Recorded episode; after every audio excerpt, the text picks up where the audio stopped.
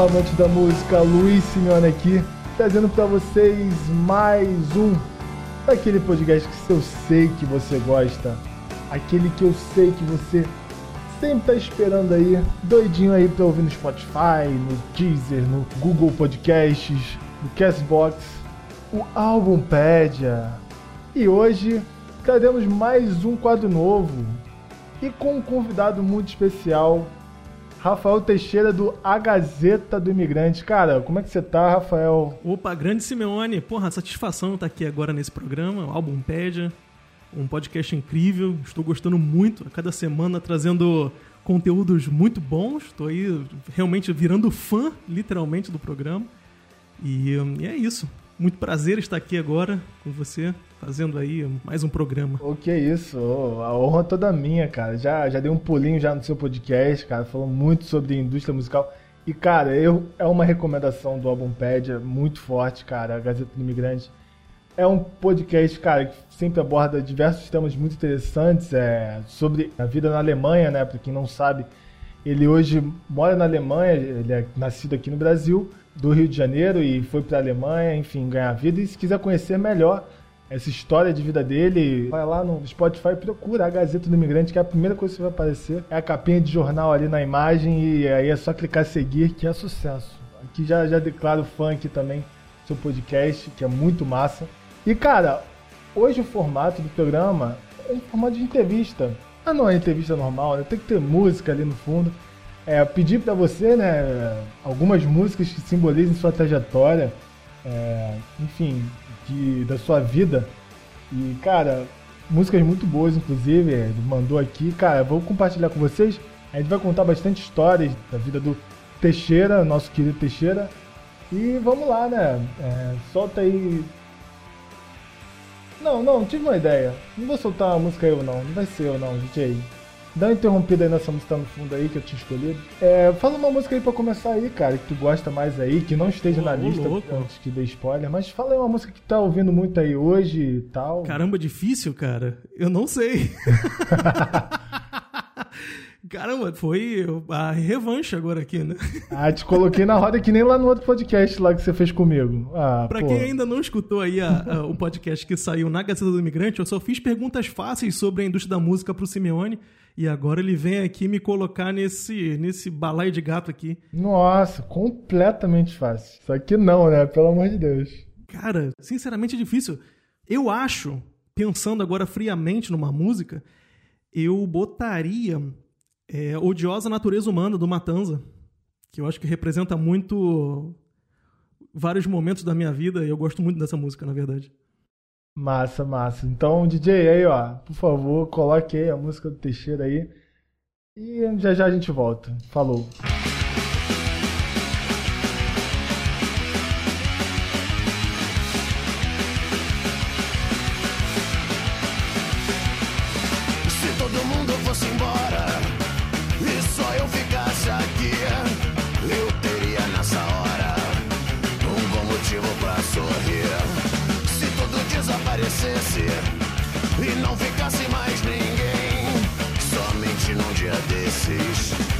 Passaria muito bem.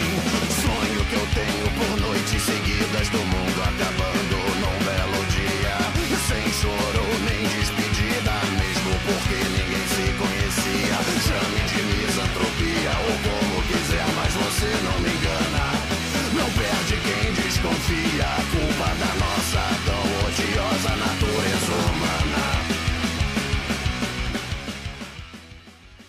E, cara, enfim, depois dessa música do Matanza, eu ia falar boa, mas eu não sou tão fã do Matanza. Que isso? Não acredito nisso. Eu já tô quase desligando aqui essa ligação dos Mas, cara, isso daí, enfim, é questão de gosto. E, cara, vamos pro que interessa, né? Vamos aqui pras musiquinhas. Faz um, enfim, um perfil, como você se enxerga e como você gosta que as pessoas te vejam. E você diz, no caso, me apresentar então pra galera? Exatamente. É, não, então, é, essa é uma questão muito interessante, porque desde que eu cheguei aqui na Alemanha, cara, faz cinco anos, eu respondo essa pergunta diariamente, praticamente. Né? Quem é você? porque ninguém me conhece aqui, a grande maioria não me conhece. Então, Cara, para bem contextualizar tudo isso, eu digo sempre que eu tenho três vertentes distintas. Eu tenho o Rafael do Brasil, eu tenho o Rafael da Alemanha e eu tenho o Rafael como essência. Né? Então, começando do início, o Rafael do Brasil, que é a maior parte de mim, né? Eu sou formado em educação física, eu estudei, fiz o bacharel, fiz a licenciatura também, fiz pós-graduação em treinamento esportivo e fisiologia de exercício pela Castelo Branco. E trabalhei também com esporte muito tempo, fui técnico do Botafogo, trabalhei em escola, e também com Pilates, enfim, fui técnico do, do time da faculdade no Cefet, aí no Rio de Janeiro e tudo mais, enfim, tive diversos trabalhos na área do, do esporte, mas em 2015 eu me mudei para a Alemanha, né, e a minha vida mudou totalmente, tive uma nova vida aqui, né, então eu voltei a estudar, na verdade eu estou estudando agora na Alemanha, que é a segunda parte da história, estou estudando jornalismo esportivo, e com isso também nasceram alguns hobbies que também eu trabalho com eles, no caso é a produção de vídeos e também com a fotografia. Eu fui inclusive para Portugal fotografar eventos, também filmar alguns eventos e tudo mais. E também surgiu o podcast, que no caso é a Gazeta do Imigrante, que é isso, né? É a, mais ou menos a minha vida na Alemanha aqui no dia a dia, né? E fechando tudo isso, tem o Rafael como essência, né? Que eu acho que é a parte mais importante eu, eu sou um filho de, de pais maravilhosos, uma mãe incrível, um pai também, e tenho dois irmãos que são meus verdadeiros amigos, assim, meus melhores amigos. E de resto, eu, eu sou essa pessoa que eu gosto muito também, eu, eu, tenho duas personalidades, assim dizendo. Eu gosto muito do esporte, eu sou um cara muito esportivo, mas ao mesmo tempo eu sou também meio nerd, sabe? Eu fico, adoro jogar um videogame, se me deixar em casa três meses eu fico. E a, quarentena, eu tô até gostando da quarentena porque é um momento que eu posso fazer minhas coisas e tudo mais, eu fico em casa. Então, não é difícil ficar fazendo essas coisas que a maioria das pessoas eventualmente não gostam, né? Quer ficar em casa, curtindo o tempo. Gosto muito de ler, de escrever e, bem, produzir o podcast aí, que é um dos hobbies aí agora do momento e que me traz aí muita satisfação. E é muito legal falar sobre a música aqui agora, né? No caso, falar sobre a minha vida contada em músicas que é uma das coisas muito interessantes a se dizer, porque quando eu era criança, cara, quando criança mesmo, eu não gostava de música. Nada, assim. Eu odiava música, na verdade. Eita, mas por que esse ódio? Muito. Mas como assim esse ódio gratuito? Não, não era bem um ódio, era que, na verdade, eu escutava muito as músicas que os meus pais botavam para tocar. E eu não tinha muita escolha, assim, no que eu queria escutar realmente. E eu não tinha muito interesse em ficar escutando um Chico Buarque, ou então, sei lá, Maria Bethânia. Eu não queria ficar escutando essas porra, tá ligado? Então, quando eu era criança mesmo, assim, eu não gostava, tá ligado? Mas depois, com o tempo, claro, as coisas vão mudando e a gente vai entendendo a música Sim, com outros olhos, né? Enfim. Sem dúvida. E hoje, eu escuto muita música mesmo, mas a, a real mesmo é que hoje em dia eu acabo escutando mais podcast. Mas a música tá aí na minha vida. É praticamente uma como uma série de televisão que passa aqui na minha cabeça com músicas aqui no fundo e tudo mais. É, é muito legal. Ah, cara, muito maneiro. E assim, pra quem não sabe, eu acho eu já, se eu não me engano, eu fui treinado por você. Se eu não me engano, faz um tempo muito atrás. Faz, sei lá, uns 10, 11 anos e tal. E, cara, a gente se conheceu através do, do esporte, né? Uhum. Do basquete, enfim. A gente jogou junto já. Gente, Verdade, sim, sim. É, foi pro, enfim, pro Botafogo juntos e tal. Então, é, a gente já conviveu, né? Então, além da, da, da, da, amizade, tem também a questão do esportivo e tal, de, de convívio, de, de competição. Foi muito interessante, né? E, cara, é, é antes da gente entrar nessas, nessas músicas, como é mais ou menos a sua vida aí, assim, no sentido de, enfim, de desportivo, é como é essa vivência é, aí na Alemanha, nesse aspecto? Cara, aqui eu, eu vou te falar que o esporte é que é muito mais valorizado, entre aspas, do que no Brasil, né? Você tem muito mais acesso ao esporte. Eu, eu aqui mesmo, cara, eu, eu tive muito acesso a esportes que eu achei que eu nunca faria. Eu já fiz beisebol aqui, oh, eu fiz caraca. golfe, fiz arco e flecha, sabe? Coisas que. E, tipo assim, não, não são caras, sabe? São coisas que você pode fazer. Coisas que no Rio de Janeiro, por exemplo, é uma coisa que é de rico, sabe? Você tem que ser praticamente filhinho de papai para fazer. E, bem, eu venho de Cordovil, né, com muito orgulho, uhum. eu falo isso sempre. E morando no subúrbio carioca e tudo mais, é difícil você ter acesso a essas coisas, né? E Aqui, essa- essas coisas pra mim foram muito mais acessíveis, de certa forma, né? Só que também tem um lado negativo, que é o inverno, que é um tempo fudido, né, cara? E, cara, chega o inverno, cara... é- Eu gosto muito da neve, aquela coisa linda, né? Aquele negócio bonito. Mas, cara, você imagina, você vai sair, tá menos 5 graus lá fora pra dar uma corrida, tá ligado? Eu não vou. Tem gente que chance. vai, tá ligado? então, tipo assim, é- são, três, são três meses, quatro, assim, que, cara, eu não faço nada, tá ligado? É, é realmente o. Mal vou pra academia porque eu não tô afim de, de sair de casa, tá ligado? Então é realmente complicado. E no resto do ano, assim, tem a vivência do esporte mesmo no dia a dia, mas é, é diferente, até porque tem um contato. O que falta aqui muito é a questão da amizade, né? Não tenho as amizades que eu tinha no Rio de Janeiro. Né? Então é muito mais difícil de você estabelecer qualquer tipo de, de contato assim com o esporte. Ah, vamos jogar alguma coisa e tal. Tem, mas não tão, com tanta frequência como tinha no, no Rio. Mas o acesso, assim dizendo, para o esporte realmente é muito mais fácil aqui. Né? Sim, é bem interessante essa análise, enfim. É, tem alguns lugares do Rio de... Quer dizer, a maioria dos lugares do Rio de Janeiro tem muito poucos quadras, né? Se não for de futebol, é de nada, porque só tem futebol praticamente. Basquete há muito pouco, muito pouco quadras de basquete aqui no Rio e, enfim, de resto não precisa nem, nem cogita, é tipo isso. Sim, até mesmo a questão no, no Rio, por exemplo, a questão do atletismo, do próprio handball, que é uma coisa muito comum assim nas escolas. No próprio Rio é muito difícil de você praticar, é ter- Sim, terrível. sem dúvida. E, cara, eu acho que é, um- que é, uma, é, é uma ótima introdução, né? Porque realmente é por onde a gente se conheceu, mais ou menos. É, óbvio, da escola, né? Mas foi além disso, foi a gente, enfim, é, frequentou juntos a coisa de, do esporte, do, do basquete em si, né? Que é, tem, tem suas é, Sim, tem sim. uma, teve uma amizade muito grande assim com, com o pessoal lá do Botafogo, a galera é muito unida. É, e realmente eu acho que foi bem legal, né? Esse reencontro, essa coincidência, anos depois, ambos estarem com podcasts aí. O destino, de certa forma, reunindo. É muito Verdade, louco isso. verdade. E vamos para a primeira música que você escolheu. E você vai explicar mais ou menos como ela funciona, que é a música do Gabriel Pensador, Eu e a Tábua. Eu e a Tábua. Vamos ouvir um pouquinho e depois você, você conta suas histórias aí. Por que essa primeira música aqui, de sua entrevista aqui? Vamos lá.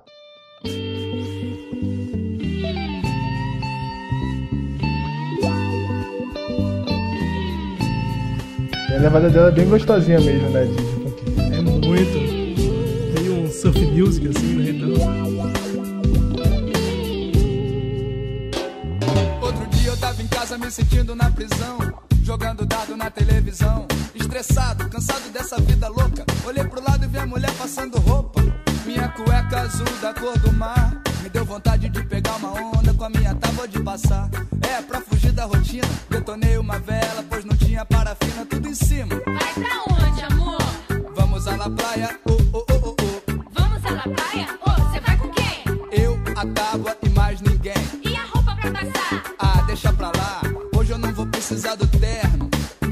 Me passa a tábua e me deixa relaxar.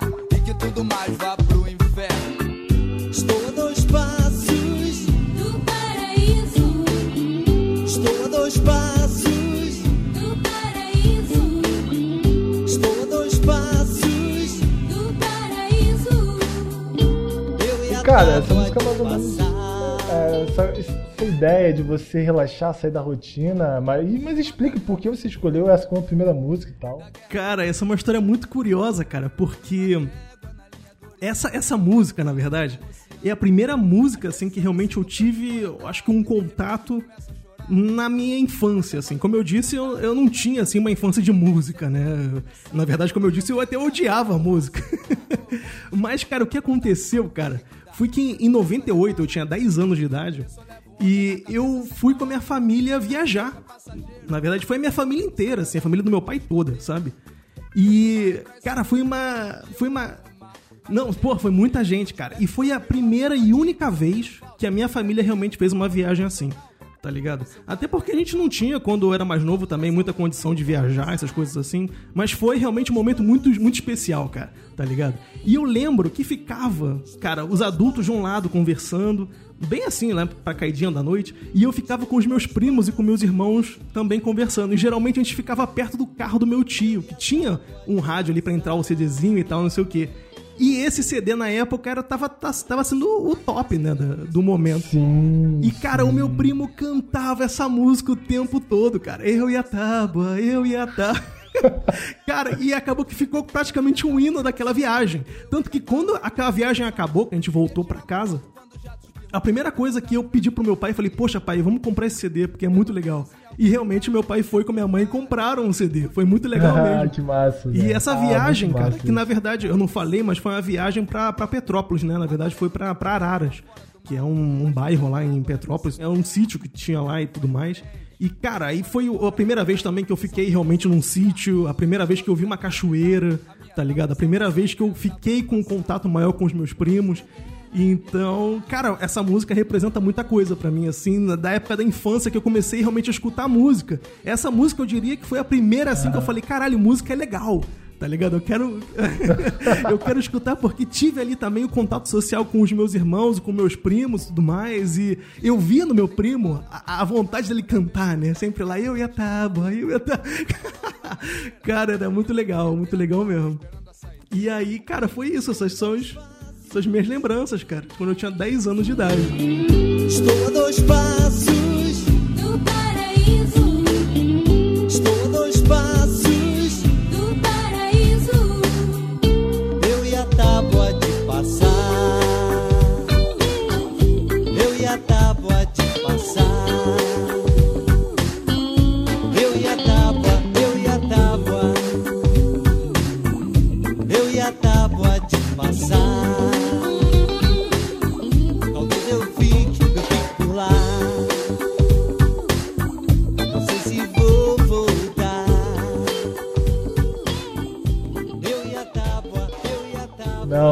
muito massa a história. É, Assim, realmente a introdução à música, né? Pra tu ver uma coisa tão ingênua assim, pela empolgação de outra pessoa, acho que, que realmente a, essa, esse é o significado da música, né? Às vezes, tu às vezes nem é tão fã, mas tem uma música que te mexe. E, cara, é- essa música é muito legal, né? Lembrando que esse, esse refrãozinho, né? Estou a dois passos do paraíso.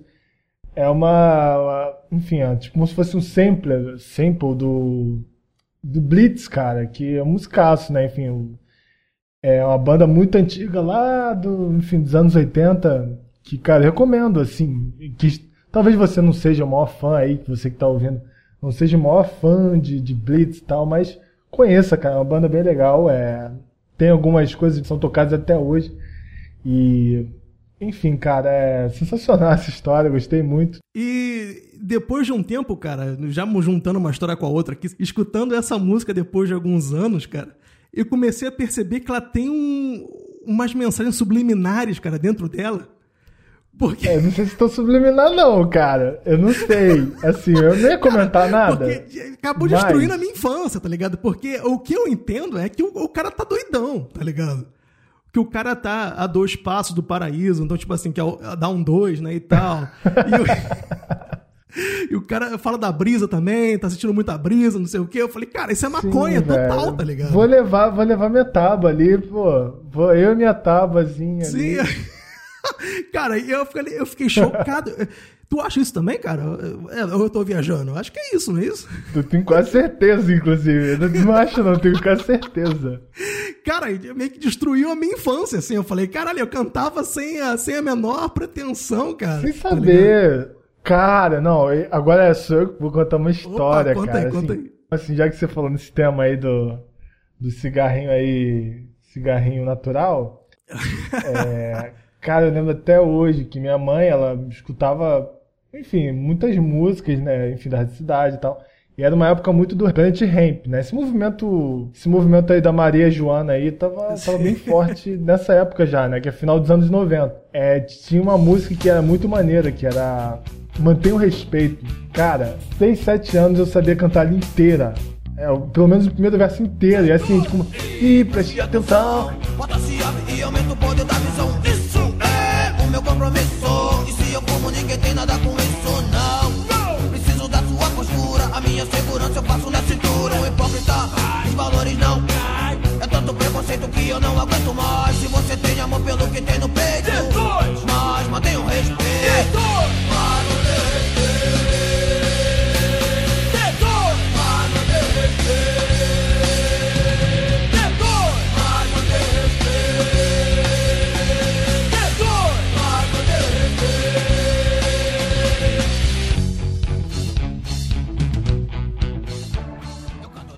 Tipo um rapzão, assim, sabe? Mó rápido, assim. Aí eu- Cara, imagina eu com 7 anos cantando uma música que é pura apologia, tá ligado? E minha mãe, olha que bonitinho, que não sei o quê. Muito bom, muito bom. Sim. E assim, tipo, meio que. é, minha mãe hoje em dia, né, ela é crente, né? Ela fica rindo. É muito engraçado isso. Sim, mas porra, mas se você pensar também nos anos 90, cara, o que tinha de música, porra, o próprio El Chan, cara, aquelas músicas zoadas pra caralho, e um monte de criança dançando na garrafa, Exato. tá ligado? Que isso? E isso aí, hoje isso é exaltado e o D2 é considerado um crime. Inclusive foram presos por isso, né? Por essa apologia. É. É, mas enfim, é. As contradições do, da, dos nossos anos 90, né? do Pois Brasil. é. Uhum. E, cara, muito boa essa história. É realmente muito legal, cara. Você realmente. É, tem uma música assim que é a reviravolta, né? De você começar a gostar de música por causa de teu, teu primo. Teu primo tinha quantos anos nessa época? Cara, a gente é muito. Tinha a mesma idade praticamente. O meu... Não, na verdade, o meu primo, ele é mais velho que eu. Esse primo é mais velho que dois anos, então ele deve estar com 34 agora. Eu tô com 32, né? Então. É, é, então realmente era na inocência, né? É porque eu tava pensando, caralho, quantos anos ele tem, velho? Mas pra ele cantar com tanto. E na frente do- dos- dos familiares, né? Assim. Sim, os anos 90, né? Anos 90 era aquilo ali. Sim, é. Mano, liberdade, velho. Deixa falarem, deixa ouvirem e é isso. É. É, cara, muito boa essa história.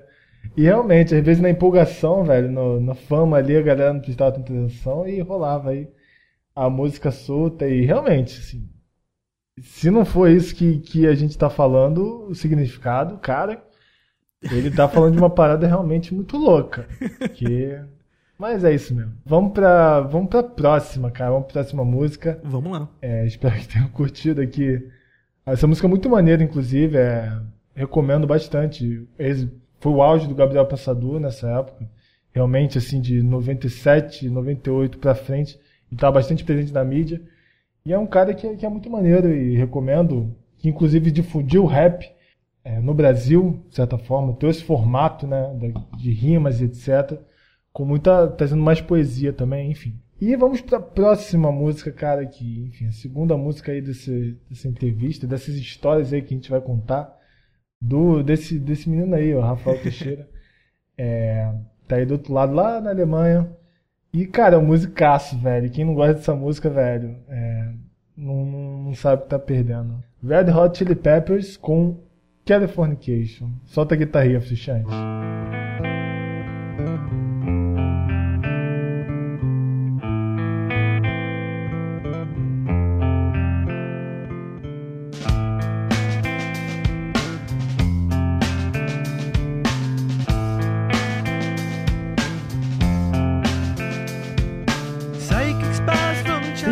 Porque é tão decorado já. Música muito boa, cara. Porra, demais, velho, demais. O álbum todo é incrível, velho. Me amarro. And if you want these kind of dreams, it's Californication.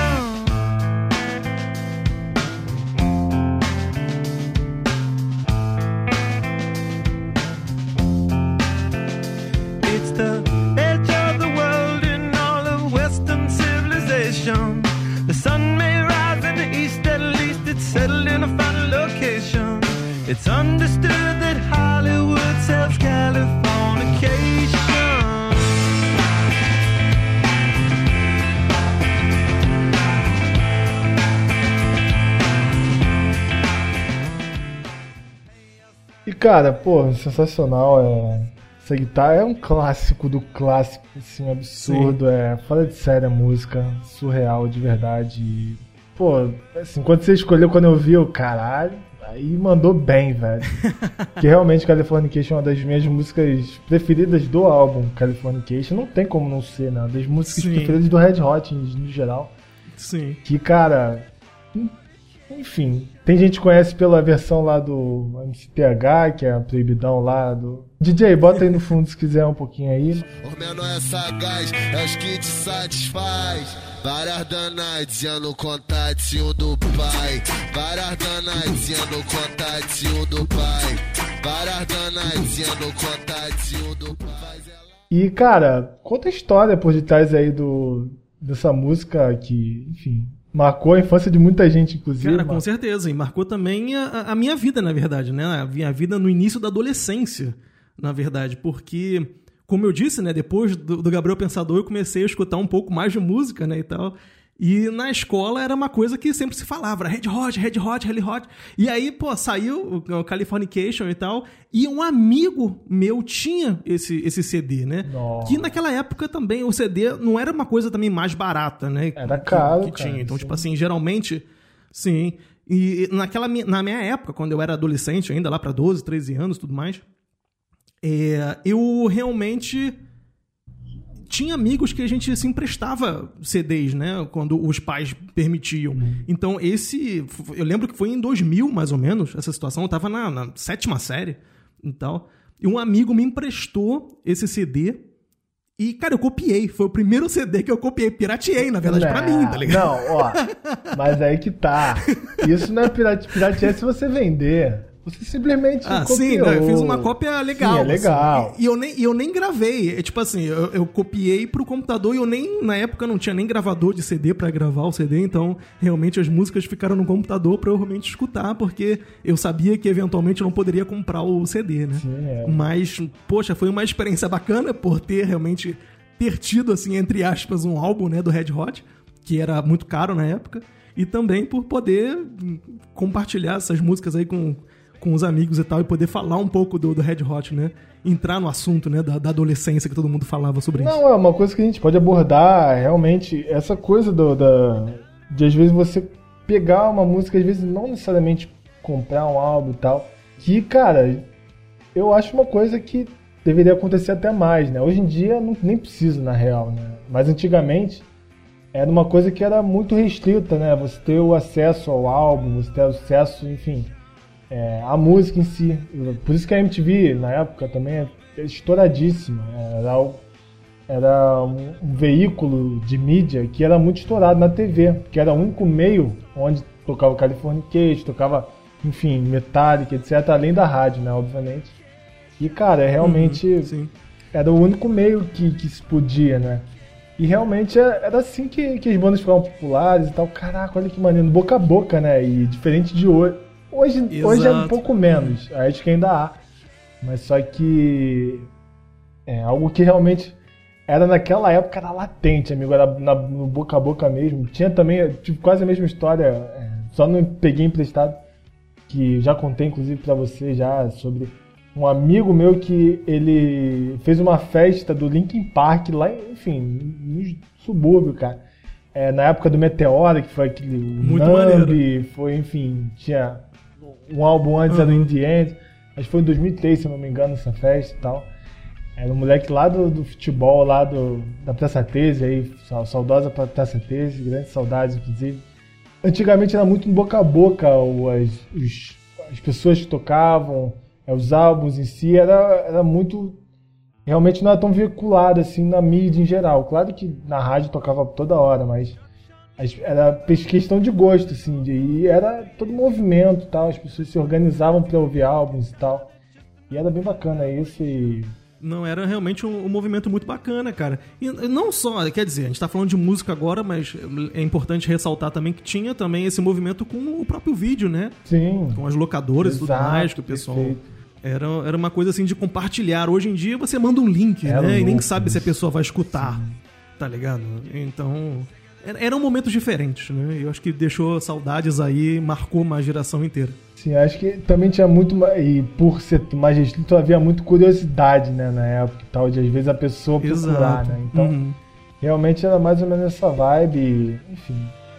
Continue aí, ouvindo esse mais dados, é isso.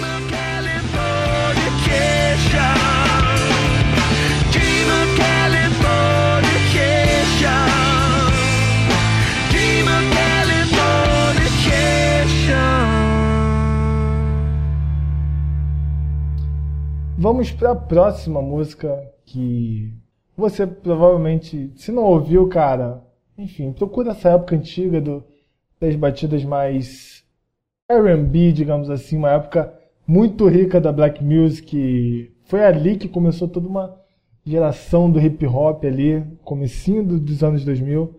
E vamos com o Nelly, cara. O cara que, que- Falando de coisas aí, envolvendo aí o lado gangster, entre aspas, uma coisa mais malemolente, de certa forma. Vamos ouvir, vamos ouvir Ride With Me. Vamos lá.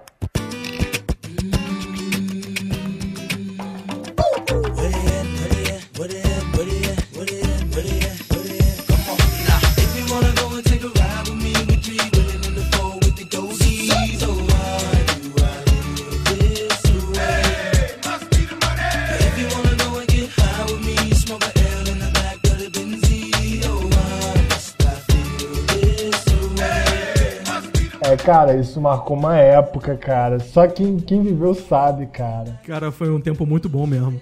E tipo, cara, realmente é uma época que é, o R&B, né, junto com, enfim, Snoop Dogg, uma galera, é, não necessariamente R&B, é o rap, todo o movimento black da época é, foi muito estourado, né, o 50 Cent com o Da Club, por exemplo, com os caras assim que puxaram exato. essa onda mesmo, é, que veio dos Estados Unidos, aquela coisa dos caras de camisa de, de time de basquete, é, aquela, aquela, aqueles uniformes enormes, né, que, que eram bastante comuns lá, no, lá nos Estados Unidos. E, cara, era uma época muito boa de muitas, muitas, muitas, muitas músicas boas do hip hop.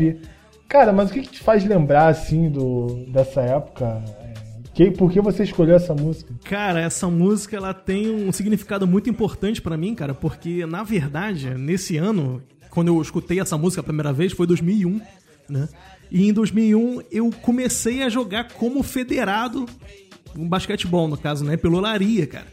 E naquela época existia ainda o torneio início, né, que era um torneio em um dia que acontecia com todos os times do Rio de Janeiro que se encontravam em um clube já pré-organizado, né, e tal. E tinha ali o torneio, todo mundo meio que jogava contra todo mundo e tudo mais. E tinha também música, tinha um, um MC ali também pra apresentar a galera, pra animar a torcida e tudo mais, enfim. E tocava essa música muito constantemente, assim. E eu lembro, cara, daquela adrenalina, sabe? De pré-jogo, todo mundo junto, e você vê ali o rival ali e tal, aquele time, não sei o quê. E na minha cabeça, eu tinha 13 anos, era uma coisa tipo, caraca, vida ou morte, sabe? Uma coisa assim, tipo, pá. E aí a, a- a música, ela dava assim um. um um, um tempero a mais pra toda aquela adrenalina que tinha, né? E eu acho que essa música embala bem o basquete, né? Ela traz assim Sim, meio é, da cultura, tal, né? essa- Exatamente. Exato. É da cultura Então, hip cara, ficava na realmente. flor da pele, assim, né? Já adolescente também ali, já, porra, no- os hormônios gritando, então mais a música pra apimentar aquilo ali, então, cara, foi muito bom, foi muito bom mesmo. Bons tempos. E, cara, ainda é muito presente, né? Dá pra perceber essa. Sempre houve, né? Praticamente essa troca da, da, da black music com, com o basquete, né? Que era o esporte realmente do. Aí tem que entrar lá no, no contexto, né? Do basquetebol, da sociedade americana, né? Os, os lugares são bastante segregados. Era, por exemplo, tinha bairro de, de negros, tinha bairro de brancos, e regiões assim, que tinham mais negros, tinham mais brancos. E, o bas... e tinha culturas ali, né? E o basquete estava muito presente. Tinha quadra de basquete cada esquina ali no... nos Estados Unidos, em alguns bairros dos Estados Unidos, né? Alguns lugares, né? Províncias. Por exemplo, bairros como Harlem, Bronx, são exemplos claros disso. Na cultura black americana e são locais onde havia muito essa, essa cultura black, essa identificação através da cultura. Enfim, gerou essa onda toda que agora é mundial.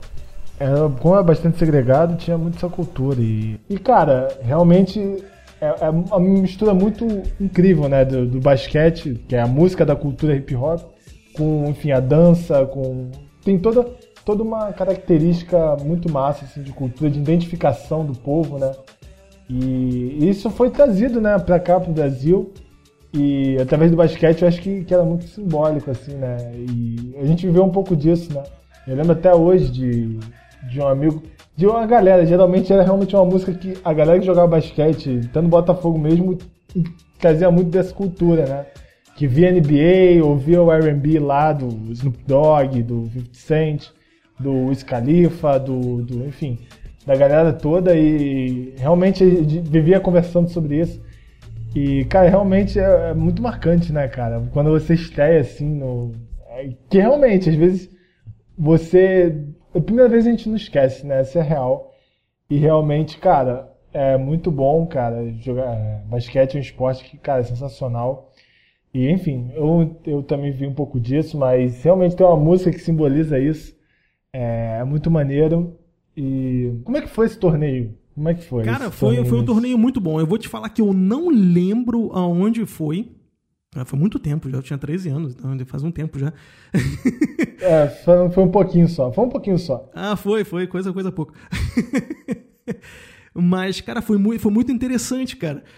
Porque realmente era, era a primeira vez que eu tava vestindo realmente um uniforme pela primeira vez, que eu tava tendo um contato real mesmo com o esporte. Até Então eu tinha treinado só. Mas ali naquele Ah, momento era, verdade. era a hora do torneio início, era o, o- o primeiro momento de você mostrar o que você sabia. Né? E eu lembro que naquele momento eu jogava o Mirim na época, né? Eu era o capitão do time, na verdade, eu era titular, Olha capitão. só, é.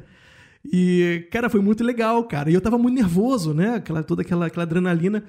E, cara, foi um momento muito bom. Eu fico até meio triste hoje com, com os atletas que realmente começam a jogar o basquete, porque no Rio de Janeiro hoje não tem mais o torneio início, né? Ah, acabou. É, é.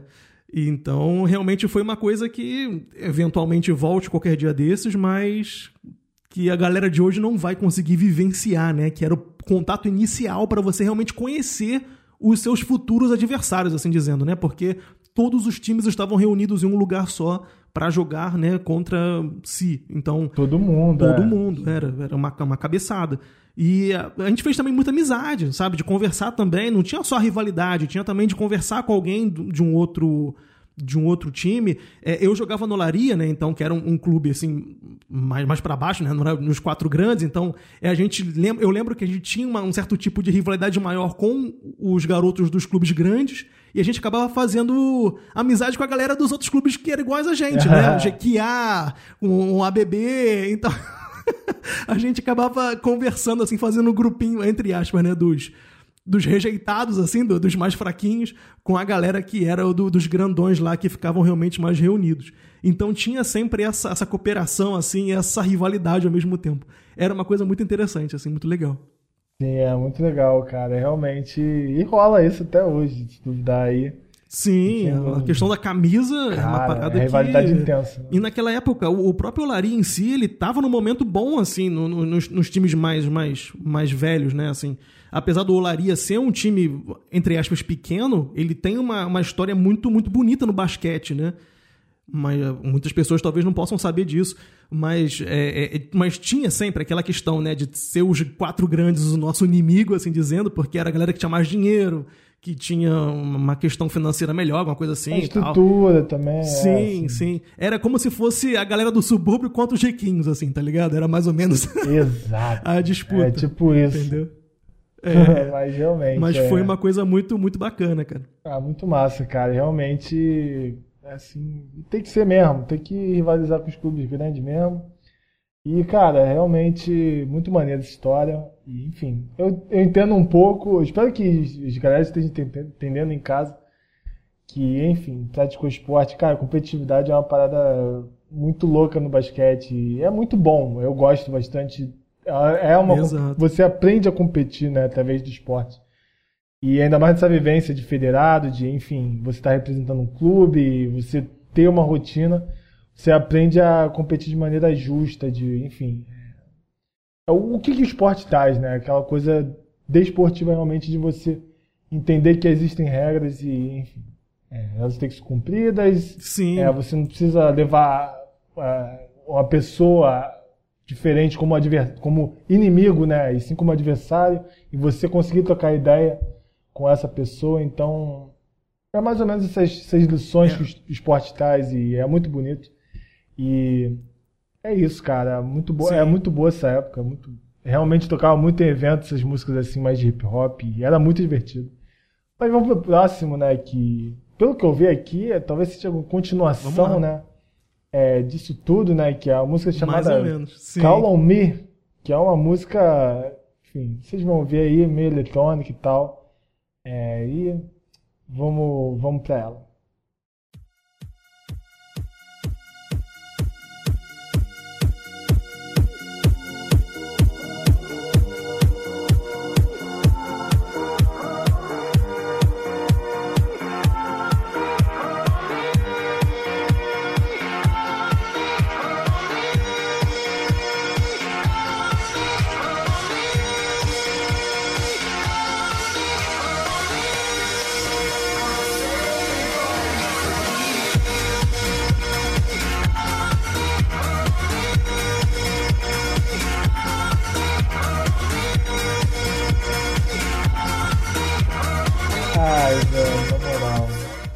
Cara, é assim, só pra introduzir, eu tô Muito aqui, boa essa música, cara. É demais, cara.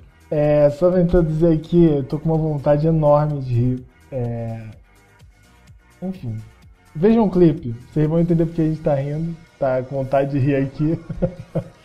Nossa, é lastimável, cara, é lastimável. Cara, esse clipe é muito bom, Sentido cara. bom. É, tem seus dois Esse clipe- lados. acho- não, esse clipe é sensacional, lados. cara. Assim, Nossa. É bom. Não, tem defeitos. Não, não tem não, é bom enfim. demais. Tem, tem, tem um defeito ali, você já viu lá. Tem não. Um defeito. Mas enfim. Ah, tem um ali só. Tem um, tem um. tem É, parem de bobeira, a gente tá aqui zoando. Mas, cara, a música é bem Summer Electro Hits, né? Eu fico brincando essas músicas assim, mas eletrônicas são Summer Electro Hits. Isso é gera- geração, exatamente. Cara, 100%. Summer Electro Hits. Cara, 100%. Pô, eu dei o Caraca, Summer Electro Hits exatamente, no, cara. no meu podcast, aí sim. É, DJ Billy, som na caixa, aí, ó. Luciano Huck, me Cara. contata aí, ó. Globo aí, ó. Sei fazer o. Sei imitar o Luciano Huck. A nariz já é igual, mas enfim, vou parar de, de bobeira aí. Cara, por que essa música, é, que é muito maneira, que é uma chamada muito maneira e tal. Cara, então, essa música, cara, ela foi tocada, cara, muitas vezes durante, cara, os jogos que tinham é, intercolegiais, né? Na época que tinha o Gepara, o próprio intercolegial, a Copa Nestlé, que hoje não existe. O Gepara eu acho que ainda existe, agora eu tô por fora, tô, tô fora do... É, eu sei que o Inter ainda tá bem, bem presente, a Nestlé acabou, não tem mais. O Gepara eu acredito que ainda tem, eu não sei mesmo. É, né? Mas, cara, foi, foi uma lembrança muito bacana porque naquele tempo eu jogava já pela escola. Eu era bolsista, na verdade, pelo colégio que eu estudava. E a gente ia jogar basquete, né, Pra competir nessas competições que eu realmente falei. E tocava essas músicas sempre, cara. E era a música mesmo daquele momento, né? É. Cara, e nesse, nesse ano, quando quando essa música realmente tocava muito nesses eventos, né? A gente foi, na verdade, é, é, o terceiro lugar no, no- na Copa Nestlé. Foi o segundo lugar também no, no, no GEPAR. E também É o quinto lugar no. Intercolegial. Todos. Porra, o Intercolegial é difícil pra caceta, porque, porra, são 60 escolas competindo ao mesmo tempo. E, cara, por pouco realmente que a gente não consegue ali pegar o primeiro lugar no GPA, pra, ou no Intercolegial, desculpa, pra realmente jogar assim a, a- a- o, o- um campeonato brasileiro, no caso, né? Que tem o Intercolegial, tem, tem a continuação depois do Intercolegial, né? Que é a, é a parte mais regional, depois do nacional. Né? Então, cara, foi, foi quase, foi quase mesmo. E, enfim, essa música realmente estava sempre presente naqueles momentos. E, porra, cara, eu lembro, cara, com, porra, com, com muita saudade daquele tempo. Até porque, além de ser é, bolsista no colégio que eu, que eu estudei, né? Foi Santa Clara que você estudou também tudo mais. Sim, aham. É, a, a minha primeira namorada, na verdade, ela era é, líder de torcida da escola, que naquele tempo tinha líder de Caraca, torcida. tinha. Nossa, não sabia a menor Tinha, ideia tinha. disso, cara. Muito bom, tinha, cara. tinha- e, na verdade, durante o, o campeonato da, da Copa Nestlé, teve a competição de líderes de torcida das escolas. Caraca. Tá ligado? E as nossas meninas também das escolas, elas conseguiram uma colocação muito boa. É, Não foi campeã, mas foi entre os terceiros, entre os três primeiros colocados.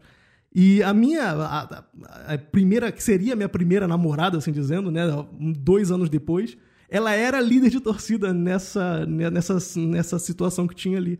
Então, eu lembro já de flertando com ela e tudo mais e tal. É, era sempre que lança, né? Bem filme americano, né? Do, do atleta É, flertando comentar, com a velho. líder de torcida e tudo mais.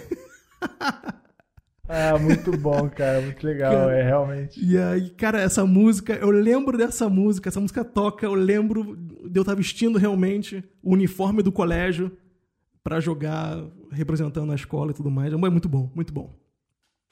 Mas, cara, realmente, nossa, essa época, eu lembro até da minha época, né, de, de intercolegial, de par, de, enfim, de federado, né, pra quem não sabe, também joguei federado um tempinho, é, durante, enfim, minha adolescência e tal. E, cara, é, o GEPAR tem até hoje, cara, é, tem, enfim, tem o GEPAR, que é das escolas particulares, né, que, enfim, jogos estudantis Exato. das escolas particulares. É, intercolegial já era, tipo, todos os colégios possíveis ali do, do Rio de Janeiro. São, eram muitos. Até hoje é muito. Enfim, São, são mais de 60 colégios que competem. Sim, é absurdo o número. Copa de Leinster já não posso E falar. depois, tanto. como eu disse, tem a questão também do brasileiro depois, né? Tem, o, Sim, tem a parte estadual, dúvida. regional e depois a nacional.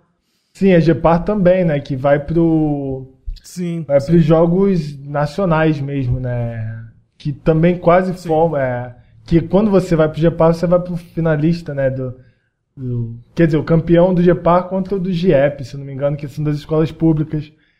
É, e tem toda essa final, né? Então, era realmente muito difícil eu você ir já. também, por sinal, com. Sim, eu lembro. Cara, essa. Porra, você, lembrou dessa final que eu vi na minha cabeça. Eu lembro que a gente perdeu pro Pedro II, cara, na final. Sim, eu, é, eu tava, cara, sim, sem dúvida. E foi um E, cara, eu lembro, assim, Teixeira, eu lembro até hoje do GG, cara, que jogou NBB, cara. Sim. Ele tava jogando no time da, do Pedro II, sabe? E é, uma, e é esse que é a maneira também dessa coisa do, do intercolegial e tal, que é muito do que você ah, tinha as- a- o pessoal que jogava nos colégios e como, como federado você tinha contato também com o pessoal que jogava nos clubes, né? É, no caso, enfim, é, quem era federado. Então você, Exato. você via, né, alguns caras que realmente despontavam já. Cara, o GG chegou a jogar NBB, final de NBB já e tal, e foi campeão, né? E ele, desde daquela época que a gente fez essa final, né, contra, contra o Pedro II, que era um timaço, né? é, já, já despontava bastante. Tinha, sempre Sim, tem um sempre time um massa, time né? foda. Que, que eles pegavam os federados e tal. Uhum. Mas, cara, é muito legal essas lembranças, né? Que realmente é como, como o mundo do basquete aqui é pequeno, né? É engraçado. E, cara, é muito maneiro essas, essas lembranças, né? E realmente, caraca, velho, totalmente roteiro de, de filme americano, cara. Pô, podia ser mais original. Sacanagem. Cara, é- por muitas vezes a minha vida parece um filme, cara. Mesmo assim. Mesmo, mesmo. Assim que é bom, pô. Assim que é bom. Desde que não seja um filme de tragédia, tá ótimo. Às vezes tem um filme de terror, mas de vez em quando. Mas, cara, muito massa as lembranças, que, que me faz também lembrar da- das minhas paradas. Porque, né, a gente praticamente jogou basquete é, junto por um tempo, né? Acho que foi um ano, se Exato. não me engano, que a gente treinou exatamente pro, pro Gepar, né? A gente foi campeão de Gepar. E, cara, realmente lembranças muito legais, muito gostosas de estar de, de estar aqui revendo, né? Lembrando aqui maravilhosamente. E, cara, vamos pra, pra próxima música. É... Cara, você caprichou muito, tá muito maneiro essa, essa playlist. Porque, cara, é um musicaço. Eu acho que essa versão que você quer, que é do acústico MTV, do Charlie Brown, é Vícios e Virtudes, cara, musicaço, musicaço. E vou deixar aí com vocês e realmente tá cronologicamente aqui organizadinho. E vamos ouvir. Essa versão acústica aqui é maravilhosa. Só, só escuta aí, vai. Nem tudo lhe cai bem, é um risco que se assume bom é não de ninguém. Nem tudo lhe cai bem, é um risco que se assume bom é não de ninguém. Às vezes faço o que quero, e às vezes faço o que tenho que fazer.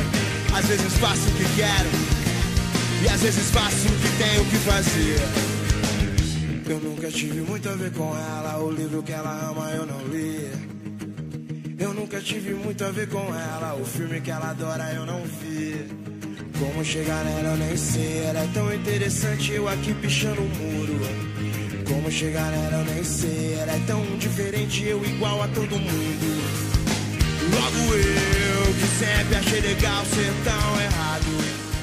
Eu que nem sempre calmo, mas nunca. Cara, essa música aqui, cara, é uma versão muito, muito maneira. É, mais leve, né? Da, da música, né? Acústica. Charlie Brown realmente é uma banda com muita presença, assim. É de, de guitarra pesadona e tal. E, cara, esse acústico MTV, né? Que, cara, marcou gerações realmente. Eu acho que o Charlie Brown tornou das maiores bandas brasileiras de rock por causa desse. Já era, né? Mas por causa desse, desse acústico, né? Realmente mostrou pra todo mundo que é, que é realmente consolidado e é uma bandaça. E muito massa, cara. Sim, se popularizou bastante, né? Depois desse, desse álbum, né? Acústico, né? MTV, sim, sem dúvida. Exato. E, cara, é, fala um pouco da tua relação com a música e tal, o que que te fez botar essa música nesse, nessa playlist que maravilhosa, velho. Cara, então, cara, eu lembro que a, acho que a primeira vez que eu tive realmente contato com essa música foi em 2004, né? E o Charlie Brown naquele tempo já tava já bem bem assim na mídia assim e tal. Inclusive, como eu falei lá na, na rodinha de amigos lá na, na adolescência e tudo mais, né? Como eu falei, isso eu já era já em 2004 por aí. E eu tinha 16 anos, né, e tal, e aquele período de adolescência e tudo mais.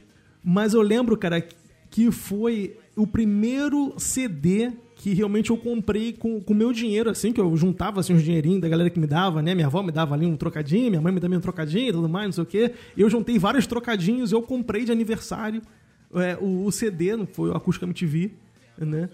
E que foi, eu acho que foi em 2004 mesmo, 2004, 2003, alguma coisa assim, agora eu não vou lembrar. E que foi de aniversário, eu comprei pra mim mesmo de aniversário e foi o primeiro CD que realmente eu tive meu, sabe, que- comprando original e tudo mais. E cara que eu escutava aquele CD o, o tempo inteiro e que representou muito a minha adolescência, né? Esse movimento Charlie Brown, né? O rock na vida das pessoas e tudo mais, enfim, o skate, não sei o que lá. O estilo Muito de bom, vida, não, 100%, cara. E eu acho que é muito pelas letras também que di- diziam um pouco dessa relação do das vezes o proibido, né, do, enfim, das coisas que Exato. quero fazer o que eu quero fazer e a sociedade vai me julgar, mas eu não tô nem aí. É meio que isso, sim. É bem adolescente mesmo, cara. Bastante, Tipo assim, né? é rebelde. É. Agora eu sou quase adulto, eu faço o que eu quero. Mas é bem dessa, dessa relação, né, cara? Muito, eu acho a, a linguagem do chorão muito legal, assim, muito. Acho que ao mesmo tempo não é tão agressiva, mas traz bastante essa coisa da rebeldia. E não é uma rebeldia, assim, meio estereotipada, né? Escrota, assim, digamos assim. Acho que é uma rebeldia bem, bem legal, assim, de se ouvir e tal, que realmente às vezes é o que a pessoa Sim. tá pensando, exatamente. Não necessariamente uma coisa. É, eu É, acho que na verdade causa, né? Muito sem causa. adolescente passa por isso, né? Sim, é um conflito, né? Que é uma época de conflito interno. É aquela. É, com você mesmo, com a sociedade, de você querer mo- mostrar quem você é, de você se inserir num, num grupo de pessoas. Então, eu acho que todas as músicas do Charlie Brown, principalmente assim, também uma dessas das bandas do momento, mostravam muito isso, né? A questão do, do adolescente, não do adolescente em si, mas enfim, daquele grupo, do público-alvo daquele momento, era mais ou menos isso. Né, que era o grupo de adolescentes que estavam se conhecendo e querendo se mostrar para a sociedade como uma pessoa relevante, né? Então, Eu acho que é o que você falou perfeitamente, é se sentir representado, né? Numa época que às vezes é, tinha umas coisas que às vezes eram impostas a você, né? Eram, eram umas ideias meio que, não, mano, não tem nada a ver comigo, né?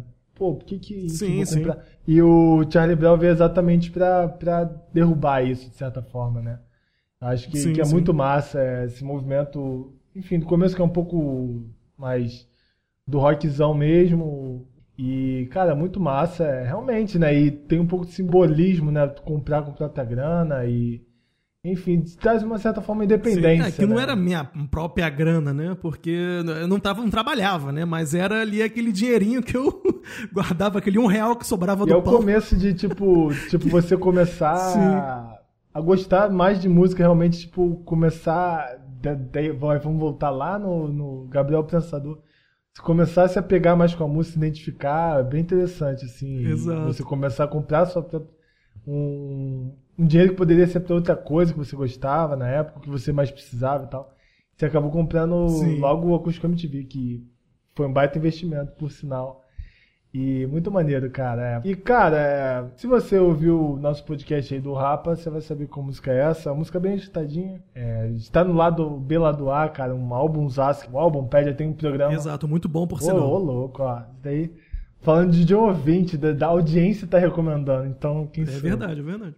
Mas lado B, lado A é um álbumzaço. Cara, sem dúvida, um dos melhores álbuns do Rapa. É icônico, é, tem toda uma simbologia por trás. Mas essa é a música que, cara, transcende o álbum de certa forma, cara, musicaço. E vamos tocar aqui. E pela segunda vez, Yuka, solta a bateriazinha, vai.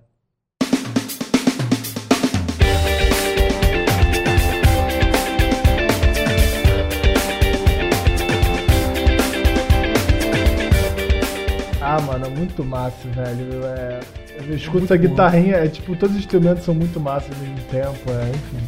Os caras davam show demais, né? E cara, me A conta música já começa e você fica já animado, né? Sim, velho, tipo, agitado, assim.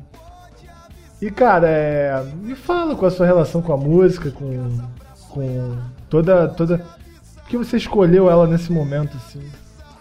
Cara, essa música pra mim, ela representava de certa forma um, um grito de independência assim na, na adolescência, tá ligado? Porque tinha esse refrão, tem um refrão, né, no caso Sim, muito presente, sim. que é o me deixa, né? Que eu já tô de bobeira, que tudo bem, possa não simbolizar o que, eu- que realmente era a situação, Ah, mas simboliza, sim. era Não. aquela pressão, a pressão da sociedade, a pressão da escola, a pressão da família, tudo mais. Eu queria só falar mesmo, porra, me deixa, Só tá ligado? esquece, me deixa que eu já tô de bobeira. tá ligado? É, isso. Então, cara, eu, eu lembro que eu ia na rua com os amigos, a gente gritava essa música na rua, tá ligado? É. Era tipo. ah, Era tipo gritando, né? Me deixa, cara, alucinado. E, tipo assim, muito bom, muito bom, tá ligado? E era realmente um grito de independência mesmo na, na adolescência. Eu já tinha na época, por volta também de 15, 16 anos, e foi, foi por aí mesmo, assim. O Não, e- momento dos hormônios, a flor da pele e tudo mais, é, é muito bom. Não, e cara, assim, é. Eu acho que realmente há- eu, eu defendo muito que as músicas têm interpretações. E, cara, cada um tem a sua, saca? E esse refrão eu acho que marca muito exatamente por esse grito de independência. Esse grito de caralho, mano, me deixa relaxar, velho. Pelo amor de Deus, não me enche o saco. É isso, basicamente. Exato, exato. E realmente eu acho que, que é. Que é realmente o que passa também um pouco do do adolescente, cara, é muito. É uma época de transição, de 15, 16 anos, você já tem que estar tudo decidido praticamente, sua carreira. Há muita pressão, né, sim. ali é, sobre você e. Nossa, mano, é horrível isso. Tem uma hora que tem que aliviar de alguma forma, né? Sim, sim. E, cara, vou deixar aí vocês com a música. Eu acho que vocês conhecem, não sei. Se vocês não conhecem, olha só. Rapaz, eu recomendo muito mais o Rapa aí. Pra vocês e. Vamos lá, deixar com vocês aí. Já falamos já um pouquinho sobre a música e, cara, eu tô silenciando aí o Falcão cantando, uma bateria aí do Yuka, baixo do Laudo Paris. Cara, eu- musicaço. E escutem aí esse, esse restinho de música. A gente se encontra na próxima música. Mas meus olhos estão distantes na paisagem Dando tempo, tempo, tempo pra cantar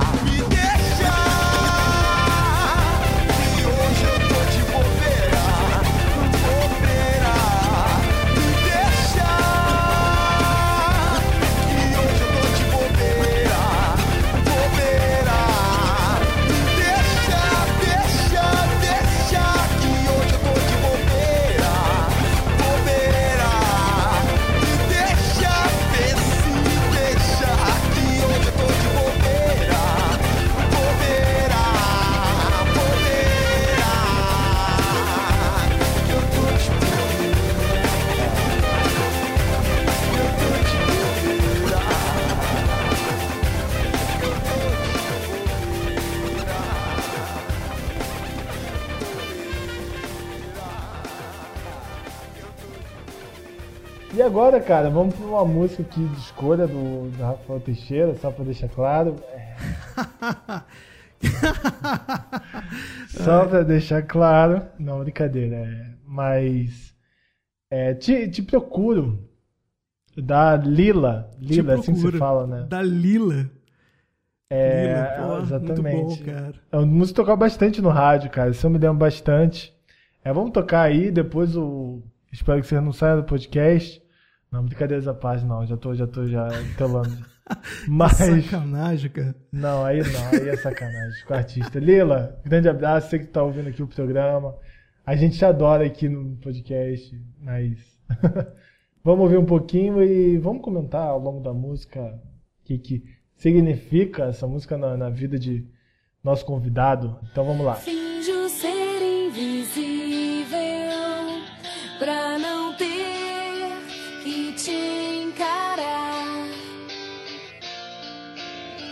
Afogo na piscina pra você me salvar.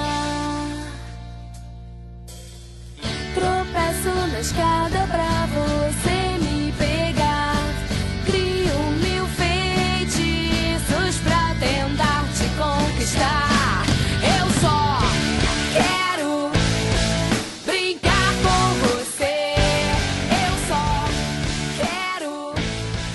cara, esse refrão, nossa, tocou bastante no, no- na- nas rádios da época, né? Enfim. É, Transamérica, Sim, sim, sim. diversas, diversas aí, emissoras. E, cara, é. explica aí pra gente. é, essa música realmente é bem chicletinha, Cara, é uma bem legalzinha. Eu gosto, eu gosto muito dessa música, apesar dela até agora ser, eu acho que é a, a mais vergonhosa de todas até agora da que lista. isso, cara? Só porque a música é ruim não é porque é vergonha, sacanagem, não, brincadeira, a música é legalzinha. Cara, eu acho essa música bacana, cara. Eu acho de verdade essa música bacana. Eu não, eu não vou falar aqui do conceito instrumental, nem, nem técnico, porque disso eu não entendo. Mas eu acho que o, o, o ritmo dele é muito gostosinho. Não, Sabe? não, pelo amor de não. Assim, cara, o, go, o gosto é de cada um, cara. Eu acho essa música, tipo, assim, não curto. Mas eu cantei ela, é o refrãozinho, eu só, que é- eu já cantei pra caramba, então quem sou eu pra julgar quem gosta de música e tal? É só uma brincadeira mesmo. E, cara, é. é se tocou na rádio, é porque é boa. de não, e o forma. lance que naquele tempo também era muito comum essa música. Eu não sei se existe um nome pra esse estilo, mas é um estilo assim meio que, que banda de colégio. Eu não sei como é que existe isso. Eu não sei como é que é Sim, é, Sabe eu mais tô ou falando? menos, eu entendo, entendo, entendo. É um rockzinho mais light, assim, ó, rockzinho mais. Sim, é, uma, é, é, É um rockzinho rock, de, de, de filme besterol americano, tá ligado? Sim, mais é isso, mais ou menos isso.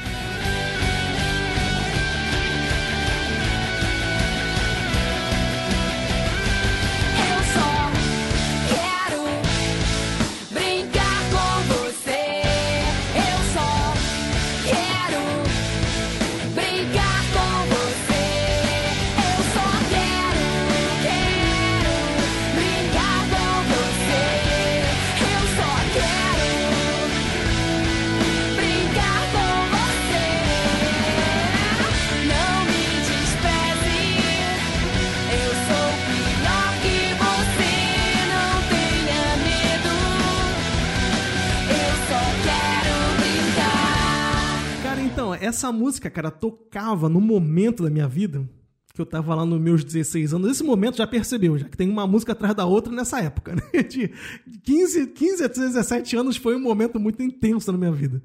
Cara, e essa música tocava exatamente no momento em que eu tava apaixonadíssimo por uma mulher que foi, cara, até hoje eu tenho Cara, até hoje, eu não tô de brincadeira, até hoje aqui na Alemanha eu passo na rua e eu sinto o cheiro do perfume dela. Não tô de sacanagem, cara. De verdade mesmo. Cara, eu tava apaixonadíssimo por essa mulher.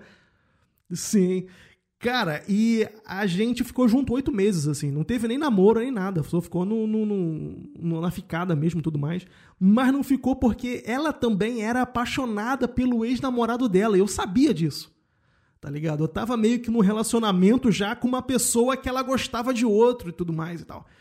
E naquele momento ali eu deixei me levar. Cara, a vida é uma só, é a adolescência, né? Momento, e é isso aí, meu irmão. Viver o amor tudo mais. E, cara, o legal é que a gente estudava muito cedo, né? E aí, na época, eu lembro que eu ia pra escola muito cedo, mas antes mesmo, quando eu acordava, lá pras 5 e meia da manhã, eu ligava na Rádio Cidade e todo dia, na mesma hora, de manhã cedo, tocava essa música no rádio. Todos os dias, às 5 e meia da manhã, tocava essa música. Caraca. Então eu ia pra escola pensando na mulher e essa música tocava. Tá ligado? Então acabou que uma coisa entrou em contato com a outra. E aí depois você olha a letra assim da mulher que meio que, que sacaneia o cara e tal, não sei o quê, que faz um joguinho, que não era bem o caso que estava acontecendo, mas acabou que meio que traduz a situação como é que era naquele momento. Então, cara, foi, foi um momento muito, muito intenso, assim, tá ligado? Que eu escutava a música, já pensava nela, eu falei, pô, isso aí.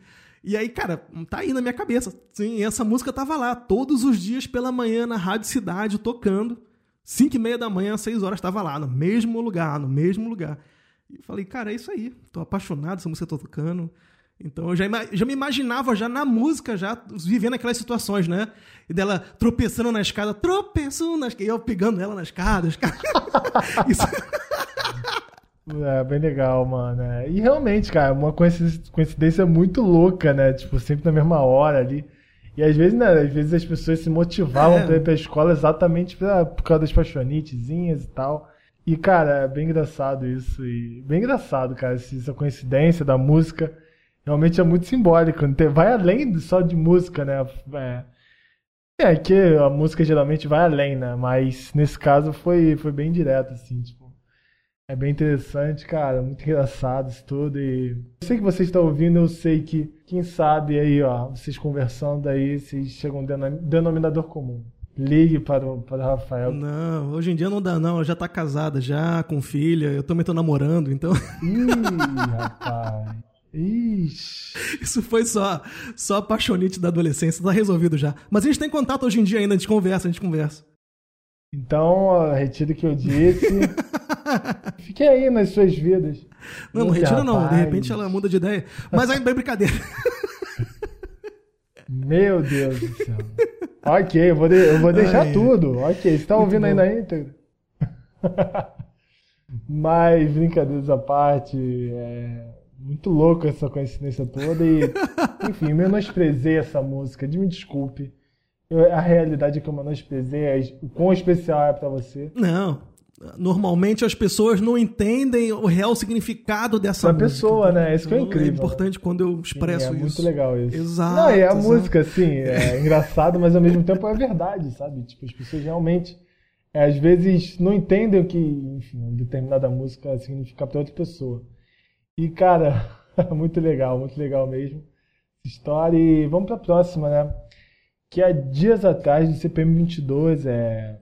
Cara, não preciso nem apresentar, né? Uma banda de hardcore melódico e. Cara, muito boa, enfim. É banda clássica do Brasil, né? Banda nacional de rock gigantesca. E vocês vão ouvir aí, dias atrás. Solta pra rodar aí, valeu.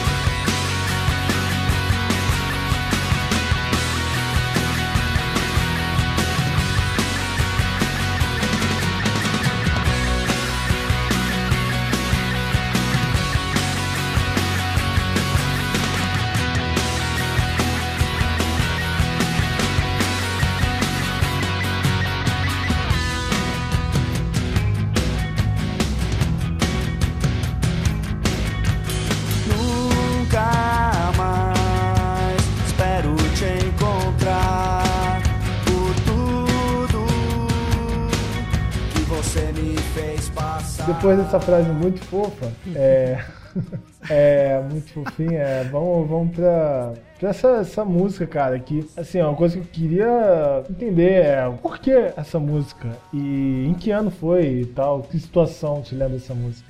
Cara, então, foi também a época de ensino médio, né? De novo, essa situação de hormônios à flor da pele e tudo mais, enfim. Só que dessa vez não teve, assim, um amor em volta. Ufa, porque essa Não tinha- música é bem triste. Ufa, ainda bem. Poderia ser o resultado da música anterior, Não mas não foi. não foi, não foi.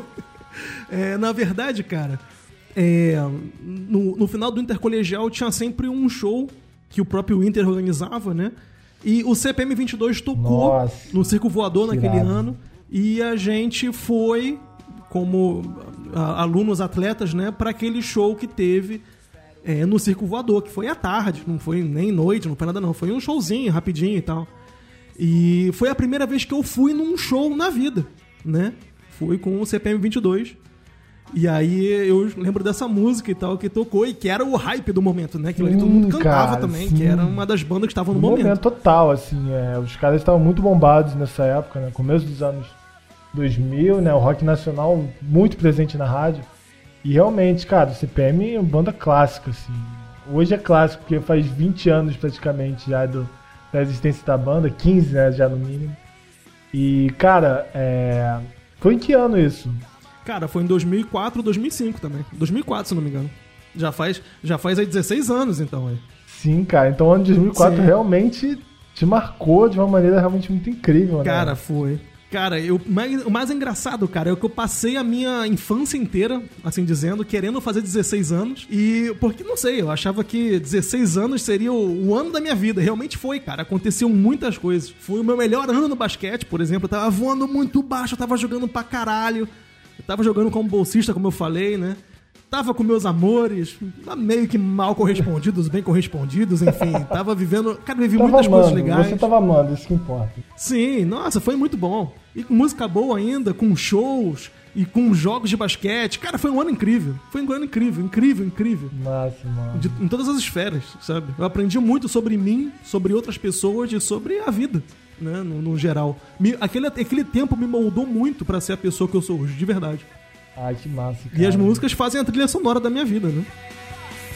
Viver assim, pra nunca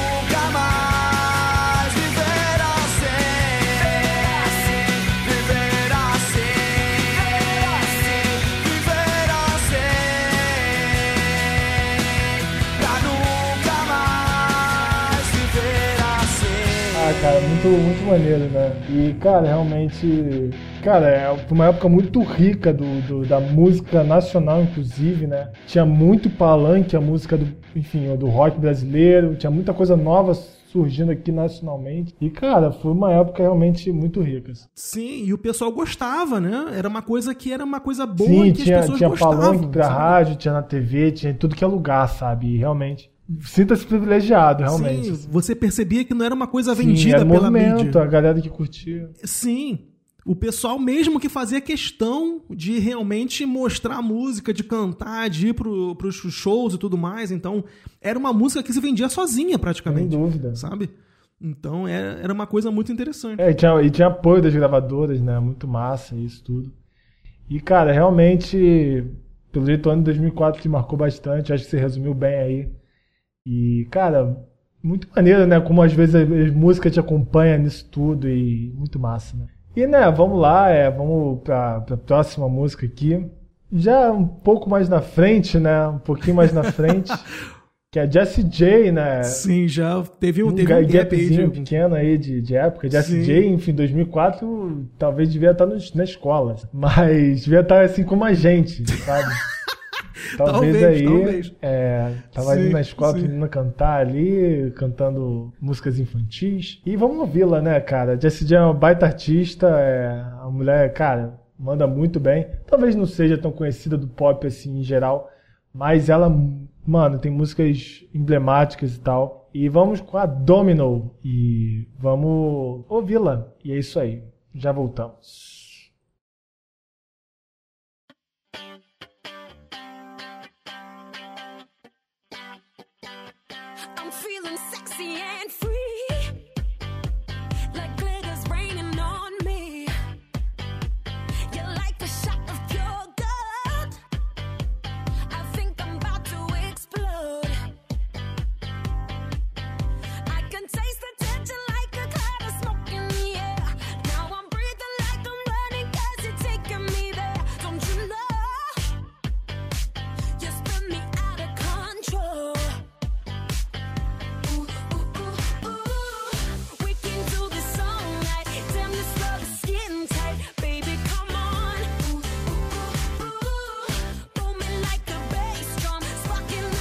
Cara, né, uma mudança um pouquinho radical dos estilos e tal. Fomos do, de rocks aí pra, pra, uma, pra uma música mais balada, mais popzão e tal. E me fale aí mais ou menos qual é a história dessa música. Pra contextualizar aqui toda essa situação, né?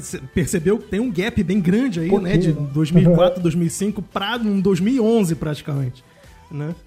E, cara, nesse tempo que ficou sem música, assim dizendo, era no momento que eu tava na faculdade, eu fui bolsista pra jogar basquete também. Então eu tive essa vivência da, da carreira de, de jogador universitário, ganhando bolsa e tudo mais e tal. E eu não fazia nada, cara. Eu tinha um relacionamento na época, e além do relacionamento eu só treinava, fazia estágio e tava na faculdade. Era isso minha vida. O tempo todo. Eu não fazia absolutamente nada, tá ligado? E lá em do- 2011, quando essa música realmente era um pouco mais atual, assim dizendo, né, e tal. Eu acho que foi o do ano que essa música foi lançada, agora eu não vou lembrar. Mas é, acabou que eu realmente acabei a faculdade, então eu não tava realmente mais jogando. Eu comecei a trabalhar e o meu namoro também não deu muito certo. Eu acabei terminando um relacionamento de quatro anos e meio por causa desses problemas todos, né? De treino e de estágio e de. Não tem relacionamento que aguentaria uma situação dessa, né? E tal. E eu comecei a sair sozinho, né? Comecei realmente a ter uma outra vida que eu não tinha. Nunca tive, na verdade, naquele momento. Porque a minha vida, o meu foco era realmente treinar, ser um atleta e es- estudar e, e- e trabalhar, tá ligado? Era só isso. Então, quando eu realmente comecei a sair sozinho, essa música tava tocando, tá ligado? E era muito presente. Aonde eu ia com meus amigos, tava tocando essa música. E, cara, foi muito, foi muito importante pra mim aquele momento, porque eu me sentia sendo uma outra pessoa, né? No caso, eu tinha ultrapassado um momento, uma fase da minha vida, eu tava começando uma nova. E eu acho que essa música, no caso, representa muito, né? Que é a fase do, a questão do dominó, né? E tal, de você ter eventualmente um outro tipo de, de interesse, um outro tipo de, de, de romance, até quem sabe que na verdade aconteceu também. Como eu falei, eu sou o cara dos romances. Mas, modéstia à parte. Não, o homem apaixonado é isso. Mas aí é que ela até fala, né? Ah, me, me derrube, me derrube que nem um dominó, não sei o quê, enfim. E aí, e aí, é, essa música representou realmente é, bastante esse tempo. É uma das músicas também que eu botaria aí como sendo uma. Acho que uma das mais vergonhosas, assim dizendo, né? De todas essas listas, mas que era muito gostosinha Ela também. eu é, gosto é um muito dela. popzinho e tal, mais, mais tradicional e tal. Eu, eu particularmente, eu, eu curto, entre aspas, assim, tipo, não é aquele estilo que eu sou fã, mas às vezes é feito com tão, tanta competência, né? Enfim, por exemplo, estilo de pop é muito do, do- da Jessie J, da, da própria é, Katy Perry, é um bem estilinho meio, meio alegre e tal. E, cara, a, go a gostos e acho que representa bem, né? Até a própria letra da música, como você falou, tem a ver, né, com essa, essa mudança sua. Bem interessante essa escolha e tal. E é contextualizada, né? 2011 isso, né? E realmente essa era a vibe do... Essa era a vibe da época. Não, é muito bom. Vou te falar que era muito bom. E, cara, eu vou te falar que naquela época tava indo muito pra, um, pra uns luais que tinham na Praia Vermelha, que no- nos anos an- depois, posteriores, eu vim até organizar um luau na Praia Vermelha, que eu, eu organizei o November Festival com, com um amigo meu, que foi um luau muito conhecido, muita gente conheceu o November Festival e tudo mais. E, cara, essas músicas tocavam sempre nas festas, na, na praia, né, e tal. Cara, era muito, muito, muito bom. Momento muito, muito, muito bom. Ah, cara, muito maneiro. Então, pô, aí, ó, também organizou eventos aí, já acabou entregando aí uma coisa que ele não tinha falado que fazia, mas realmente e- e remete a uma época, né? Isso é massa, cara. Isso também é, remete a uma época de, de, às vezes, você organizar um evento e a música simbolizar também. Muito maneiro, cara, muito maneiro a história da música. é. Eu, particularmente, acho uma música boa, mas é, eu acho que também está sendo muito diverso, né? Isso que é o mais interessante. Mostra também que as pessoas não são só um estilo e tal. Elas realmente têm suas ecleticidades, se a, se a palavra existe. Mas, enfim, inventei agora, não tem problema. Mas é isso, cara. Essa música é muito legal e, enfim. E, cara, vamos pra, pra- vamos voltar, né, de novo é, a uma música que, que, enfim, remete ali a música, ao estilo. É, o que eu posso dizer? Vamos, vamos voltar um pouco no tempo, como se o, o Rafael estivesse ainda naquela vibe de, de ouvir Nelly, de ouvir Gabriel Pensador, com suas familiaridades da música, né? Cada um enfim, aquela coisa do, do rap, do hip hop, né, em si. E um musicaço, inclusive, do Wiz Khalifa é Young, Wild and Free, que, enfim, vamos ouvir um pouquinho e vamos saber do Rafael o que, que ela significa pra ele nessa época. Vamos lá. So what we get drunk, so what we smoke weed, we're just having fun, we don't care who sees. Oh, so what we go out, we that's how it's supposed to be. Cause you know I'm high as fuck. So what? I keep 'em rolled up, sagging my pants, not caring what I show. Keep it real with my niggas, keep it playing for these hoes. It look clean, don't it? Washed it the other day, watch how you lean on it. Eat me some 501 jeans on it, roll joints bigger than King Kong's fingers, and smoke them hoes down to they stingers. You a class clown, and if I skip for the damn with your bitch smoking grade You know what? It's like I'm 17 again. Peach fuzz on my face. Looking on the case, trying to find a hella taste. Oh my god, I'm on the chase. Chevy, it's getting kinda heavy. Cara, o que que significa pra ti essa música e tal? É... Fale mais ou menos o que significa. quando essa música realmente bom, bombou, assim, eu tava também num momento muito de transição, assim dizendo. É como eu falei na, na música passada, eu tava no momento que eu tinha é, terminado o relacionamento e tudo mais e tal. E como eu falei também, eu sou o cara dos amores, eu meti um outro relacionamento no meio e tudo mais e tal, enfim. E nesse tempo também eu já tava trabalhando, já realmente ganhando o próprio dinheiro e tudo mais, já tava é, já trabalhando com as coisas que eu fazia, tava no Botafogo já, tava no- nos colégios, enfim. Aí você tava no Botafogo como técnico, como jogador, como quem? Como técnico, no caso. Eu já era técnico na época já do Sub-12, na verdade. Que era o antigo pré-mirim, né? E, uh, enfim, eu já tava trabalhando e tudo mais. E aí, enfim, comecei uma nova, uma nova, uma nova vida, assim dizendo, né? Com outro relacionamento. E esse momento, quando eu, eu tinha tudo na minha mão, assim, eu percebi que eu tava com muita liberdade. Sabe? Eu tinha um poder financeiro, eu tinha um poder de escolher, eu tinha uma vida adulta já em, em formação. E essa música me, me lembrava muito a liberdade. né? Exatamente.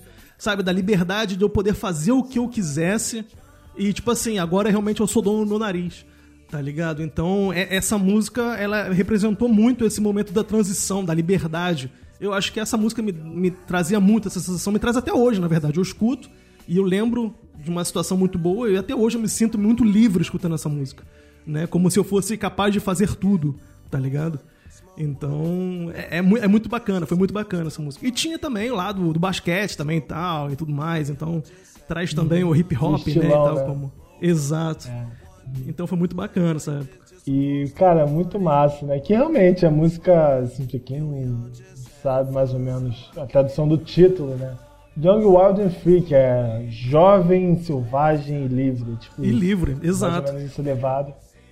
E completamente combina, né? Essa, essa coisa da, de tipo, eu quero fazer o que eu quero fazer, sabe? Tipo, e, e ninguém, eu não tenho que dar- prestar conta pra ninguém, né? Exato, era na verdade um jovem adulto que estava realmente começando a entender o que era realmente a vida adulta e eu estava me sentindo realmente livre para poder escolher ali e representou muito esse momento naquele, naquela hora. Né? Não, sem dúvida. E bem interessante, assim.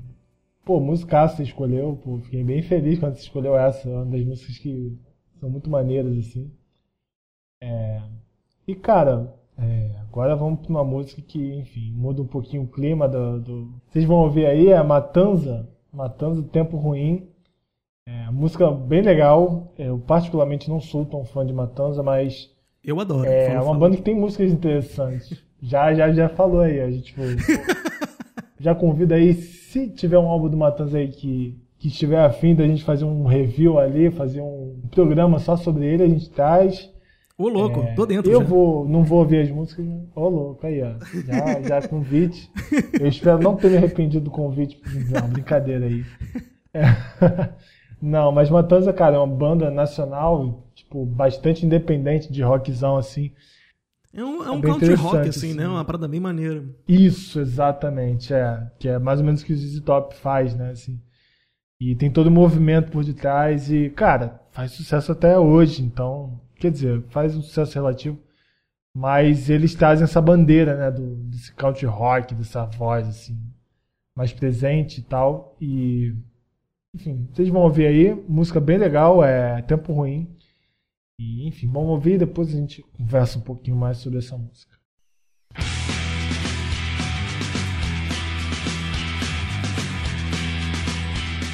Essa entrada já é fenomenal, cara. Sim, a bateria é muito massa, inclusive. É bem legal e tal. Mas essa música realmente é muito boa e nos conta a história e tal dessa música, por que você botou ela nesse, nesse contexto aí de sua cronologia, né, de certa forma. Sim, cara, essa, essa música, ela representa também uma coisa, tipo assim, é, ela se chama Tempo Ruim, né? Então, a letra, se você realmente observar, ela fala também de um momento de transição, que alguém se despede, alguma coisa assim. E você não sabe muita coisa que tá vindo na sua frente, você só sabe que o inverno é ruim, tá ligado? É, é o que a música mais ou menos representa. E isso, quando essa música tava na minha cabeça, foi em meados já de 2013, 2014, quando eu tava me preparando pra realmente me mudar pra Alemanha, assim dizendo, né?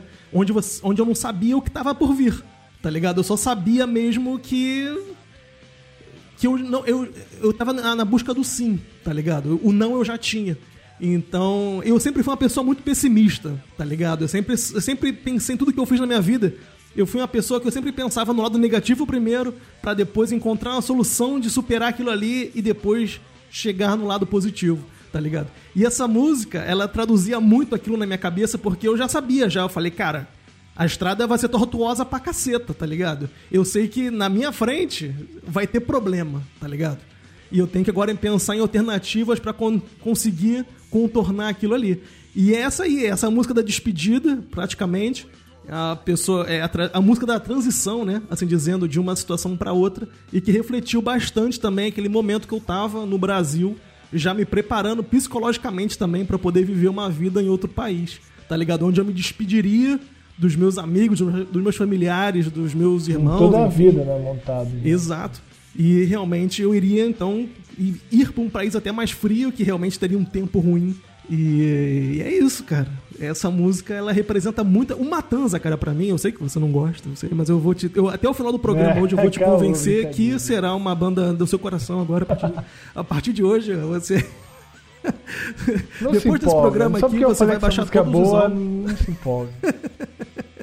É, cara, mas então, a, a- o Matanza, cara, o Matanza em si, todas as músicas do Matanza, de certa forma, elas traduzem em palavras sensações que eu tenho. Tudo bem que muitas vezes o, o Matanza fala de briga, morte, tiro na e porrada na cara. Tipo assim, não é isso que eu tô falando. Ah, essa entendeu? parte é legal da banda. Sim, mas a questão.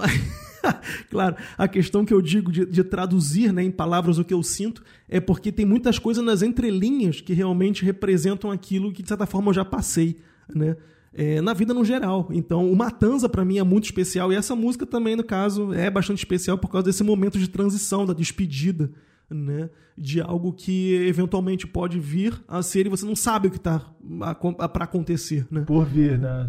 Exato, exato. Ah, mas tem, Em- mas tem alguma motivação de tu- tu ter ido pra, pra Alemanha? É realmente Sim. melhor? Tem... Não, é, é tipo assim, foi mais ou menos, já que a questão da, da vida, é claro que foi também um diferencial, mas na verdade foi uma, uma história de amor, né, cara? Eu não sei se você sabe disso, então eu já te Olha aí, de novo. Foi uma, foi uma história de amor que, na verdade, eu conheci. Que ho- hoje em dia, infelizmente, é minha ex-namorada, né? Mas eu conheci naquele tempo a minha ex-namorada em São Paulo, por causa do Botafogo. Eu tinha ido para Botafogo para participar de um, de um camp lá de uma semana e tudo mais. E lá em São Paulo eu conheci, em 2013, uma menina, logo no início do ano, assim, uma menina que era alemã, que no início eu não sabia que era alemã, achava que era brasileira que estava por lá, enfim. E eu conheci essa menina e tal, e con- trocamos contato, enfim, não sei o quê. E depois de um tempo a gente continuou a se ver, começamos a namorar e tudo mais. E a gente começou a ficar realmente namorar. E namoramos mesmo, ficamos praticamente morando juntos no Brasil dois anos, assim, né? Ela ainda morava em São Paulo porque ela estava estudando na USP, né? Mas aí ela vinha, vinha pro Rio, ficava lá em casa, depois eu ia lá para São Paulo, ficava com ela lá na casa dela, e aí ficava nesse, nesse período assim de se ver, até o momento que chegou e falou, cara, vamos, vamos se mudar? Vamos. E a gente já tava junto dois anos, e eu falei, vamos, eu tô com dinheiro, tô com tempo, tô com disposição para correr atrás disso aí, e vamos, entendeu? Só que, claro, antes de me mudar definitivamente para cá, eu vim para Alemanha num período de férias que férias entre aspas, né, que foi foram três meses que eu vim para cá com ela para ver como era a vida aqui, né, para ver se eu me adaptaria, se eu teria possibilidade de trabalhar, de estudar, o que eu poderia fazer, até porque eu estaria me mudando para um país que eu não sabia falar uma palavra. Então eu teria que aprender a falar a língua, eu teria que aprender todas a, toda a estrutura do país e tudo mais. Então antes mesmo de me mudar, né, eu vim para cá, fiz um estudo de campo, assim dizendo, fiz cursos na área do esporte, fiz cursos na área é, do, do- de alemão também, que eu aprendi alemão, no caso. O, o- o- exato, exato. Então foi muito gratificante também, porque eu tive um contato maior então com uma universidade alemã naquele tempo, enfim. E aí quando eu voltei para o Brasil mesmo, de novo com ela, né, que a gente realmente decidiu que eu bati o martelo, vamos. E aí foi que em 2015 realmente eu me mudei e vim para cá, entendeu? Mas já em 2013, por exemplo, 2013, 2014 tinha também essa possibilidade. Na verdade foi em 2014 que eu fiz essa essas férias, assim dizendo, de três meses, né? Que eu peguei licença no trabalho e tudo mais, enfim. Que eu fui realmente para Alemanha, que eu vim para Alemanha, né? Para ficar esses três meses e fazer esse período de teste. Depois eu voltei, concluí o meu ano, né? no- Nos trabalhos que eu tinha e tudo mais, e aí foi definitivo. E eu tô aqui até agora. Mas aí depois, com o tempo, infelizmente, as coisas da vida, as vida, a vida vai seguindo, vai mudando. E infelizmente, ainda em 2018, o relacionamento acabou, quase cinco anos depois. Mas, enfim, foi muito, foi muito bom tudo que aconteceu. E como eu já estava aqui com faculdade, com trabalho, com amigos e tudo mais, é, eu resolvi ficar, né, e tudo mais. E eu tô aqui até agora. E realmente, como eu falei, tô namorando de novo e tudo mais. Então, é a vida que segue. É tudo uma sequência. Sim, exatamente. E é, é uma coisa, é uma coisa, é, abre-se, fecha uma porta, abrem-se outras, né? Eu acho que vai Exato, muito nisso, exato. sabe? É.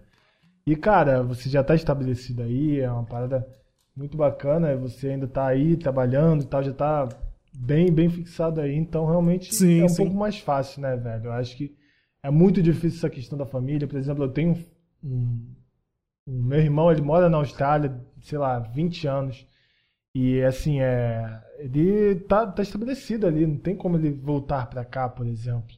É, mas assim, teria condições e tal, mas como ele tá estabelecido, é toda aquela coisa, né, do a gente até acha que, que é uma coisa de menosprezar o país, do Brasil, né? Mas cara, a Alemanha, a Austrália tem é- é- tem um, um- um- uma vida muito mais saudável no sentido de, de você ter um país desenvolvido, você pe- um governo que às vezes está pensando muito mais nas pessoas do que em outras coisas fúteis, né, que coisas de politicagem, né?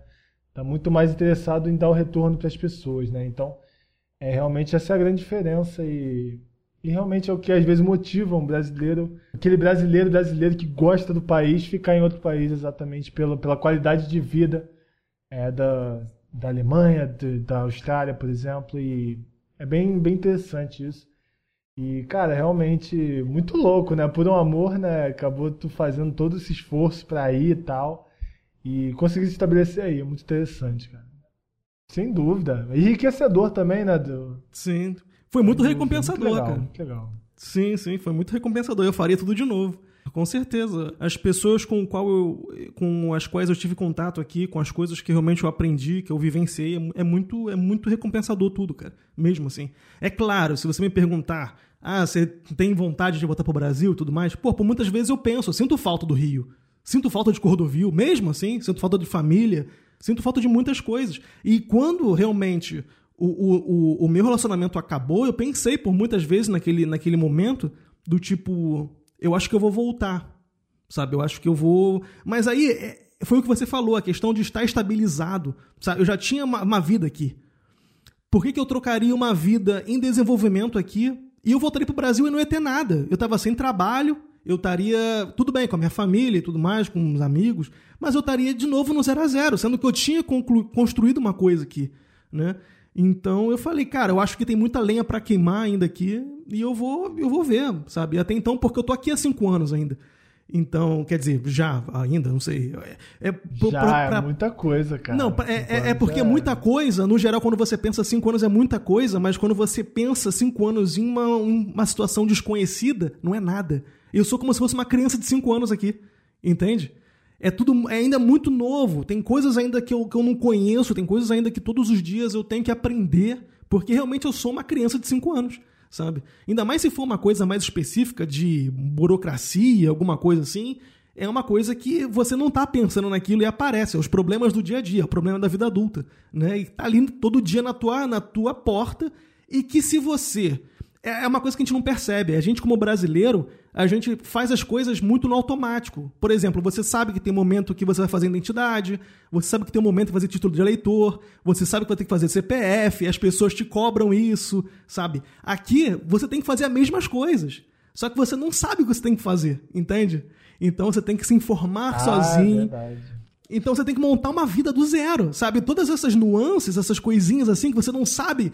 O que que será que tem um CPF na Alemanha? Será que tem um título de eleitor? O que, que eu preciso aqui pra viver? Como é que eu vivo aqui? Então, tipo assim, todas essas coisinhas fazem um desafio diário que às vezes dá vontade de fugir mesmo. Falar, meu Deus, vou voltar. Só que. Só que aí você tem que le- lembrar que a dificuldade está também no Brasil também, está em qualquer lugar que você vá, na verdade. Se você for pro- tá no Brasil, nos Estados Unidos, no, em Portugal, aqui na Alemanha, as dificuldades são ah, ah, praticamente as mesmas, claro que em proporções diferentes, mas as, dif- as dificuldades vão sempre acontecer, entendeu? E tem muito brasileiro que volta, cara, tem muito brasileiro que desiste Conheci muito brasileiro aqui mesmo, aqui, que chegou e não aguentou, cara. Não aguentou mesmo, porque tá fora da, da, sua, da sua sociedade é muito difícil, cara. Sabe? De você ter uma pessoa com quem você se identifica, a pessoa que escuta a sua música, a pessoa que fala a sua língua, a pessoa que ri das suas piadas, que entende as suas piadas. Que o alemão não entende piada nenhuma, por exemplo. Você fala uma coisa, o cara fica. Crítico alemão. mas, mas é real, entendeu? Hoje em dia eu já consigo entender as piadas do alem- dos alemães e consigo também fazer uma piada que eles entendam, porque é uma estrutura da sociedade que muda tudo, muda a música, muda o jeito de falar, o jeito de fazer piada, a televisão influencia muito o rádio, a- enfim, tudo isso. Então é uma outra vida, sabe? Então cinco anos é, é muito tempo, talvez, sabe? É, é a teoria da relatividade, da relatividade, né?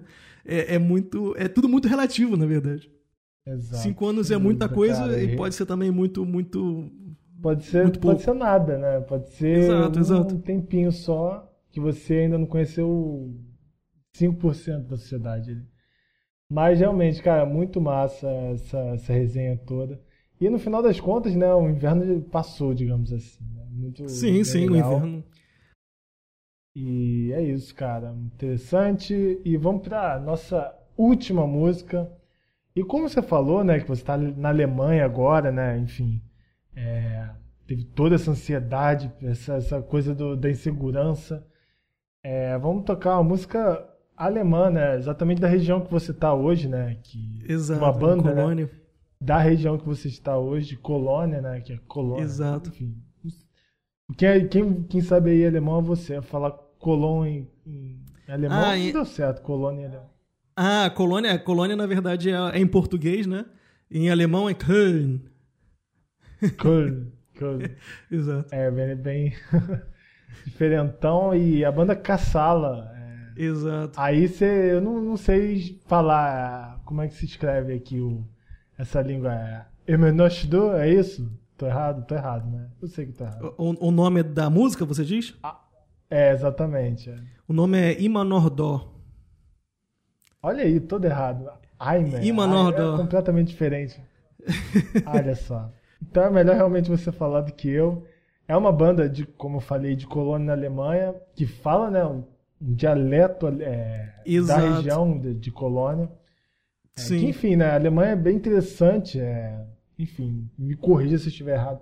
Mas é bem interessante, assim como a Rússia, porque são diversos povos, né? Num, num país só, são povos de, de origem diferente, da Bavária, a própria Exato. Colônia Uhum. tem todo, toda uma história dentro dela, enfim, por aí Uhum. vai, sabe? E é bem interessante, né? Como eles ainda preservam a cultura através de, de vestimentas, de, é, de, de línguas locais. é, Exato. Enfim, isso oco- ocorre inclusive em outros lugares do mundo, né? É, assim como Cabo Verde, que é um lugar que, que, enfim, tem, o por, tem a variação do português de lá, crioulo cabo-verdiano, que inclusive tem um podcast sobre uma das grandes artistas de lá, é Cesária Evora. Procura lá Cesária Evora, um dos grandes álbuns, a Miss Perfumado.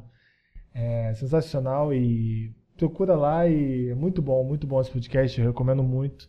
Uma grande mulher e uma das grandes artistas internacionais, mas enfim, é, divagamos demais e vamos para a última música, é, tipo um folkzinho, né, mais ou menos. Sim, É, sim. E É vamos uma escutar. música muito tradicional É, aqui, né? Sim, né? aham, sim, sem dúvida. É local, né? O, o estilo, Exato. Sim. Ah, bem massa. Então vamos, vamos conhecer melhor essa, essa música de Colônia aí. Colon, mais ou menos como se fala. É Eu Köln. espero que tá certo. Köln, Köln. É um difícil. Esse tá de alemão não é comigo não, velho. É, mas vamos lá, vamos dar play.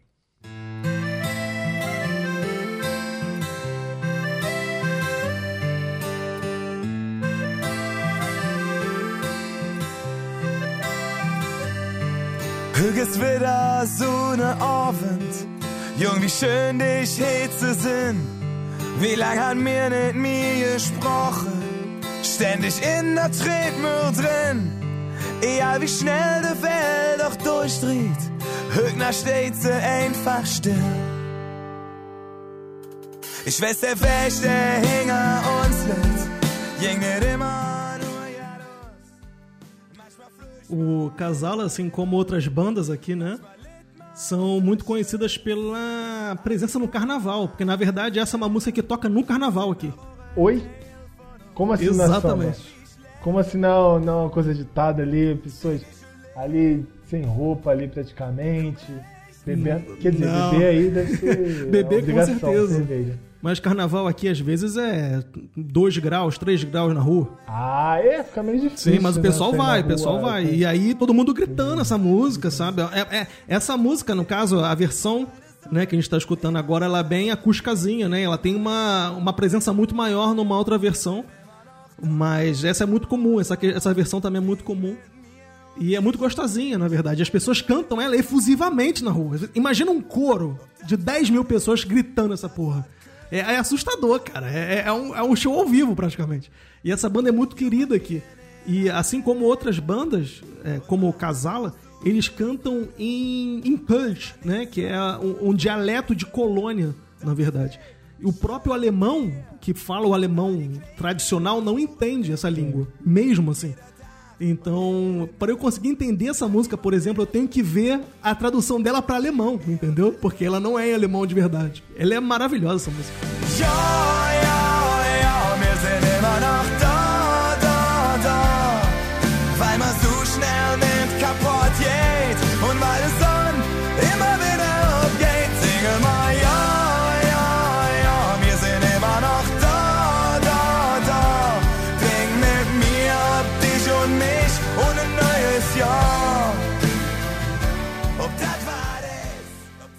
Você vê no próprio clipe o pessoal com as roupinhas um pouco mais típicas e tal, e todo mundo bem vestido, na verdade, né? Porque tá frio pra caralho. Não, sem dúvida, tem que estar vestido muito- é ali. muito tem bom. que- é exatamente, tem que cantar exatamente pra, pra esquentar o clima, né, de certa forma. Você pode, se você quiser, você pode procurar o clipe dela que ele toca, na verdade, num show que teve durante os carnavais, que tem também show de carnaval aqui, né? Que é realmente um show mesmo. E a galera alucinada, todo mundo fantasiado. Aqui tem a tradição da fantasia muito presente aqui, como eu falei, é um frio da porra de cair a bunda, né? Então a pessoa também capricha na fantasia mesmo. Não é a fantasia meio que meia roupa, não, é fantasia bem vestida. É, dá, uma dá pra surreal. comparar, tipo, essa roupa É Chewbacca pra cima, tá ligado? Caraca. O pessoal é comparado ao, ao Clóvis, né, aquele bate-bola aqui no Brasil. É, Ah, tá exato, aí. exato. É, é- é uma parada assim pra, pra tampar tudo Caralho, mesmo. pra- que tá frio, e né? Aí. Lá faz sentido, aqui não, né? No caso da, da roupa cheia de, cheia de roupa e tal. E realmente lá é frio, então realmente tem que ter um, um, vestimento assim. Que no nossa, os caras devem sofrer demais aqui no bate-bola aqui. Eu já peguei carnaval com neve aqui, cara. Tá menos 3, menos 4. Tá doido. Muito bom, muito bom. E tem que beber muito, né, cara? Sim, Pra- né? É uma desculpa ali. beber, né? Que chato isso, cara. Ficou de beber Não, muito. é, não, desculpa, não é verdade, pô.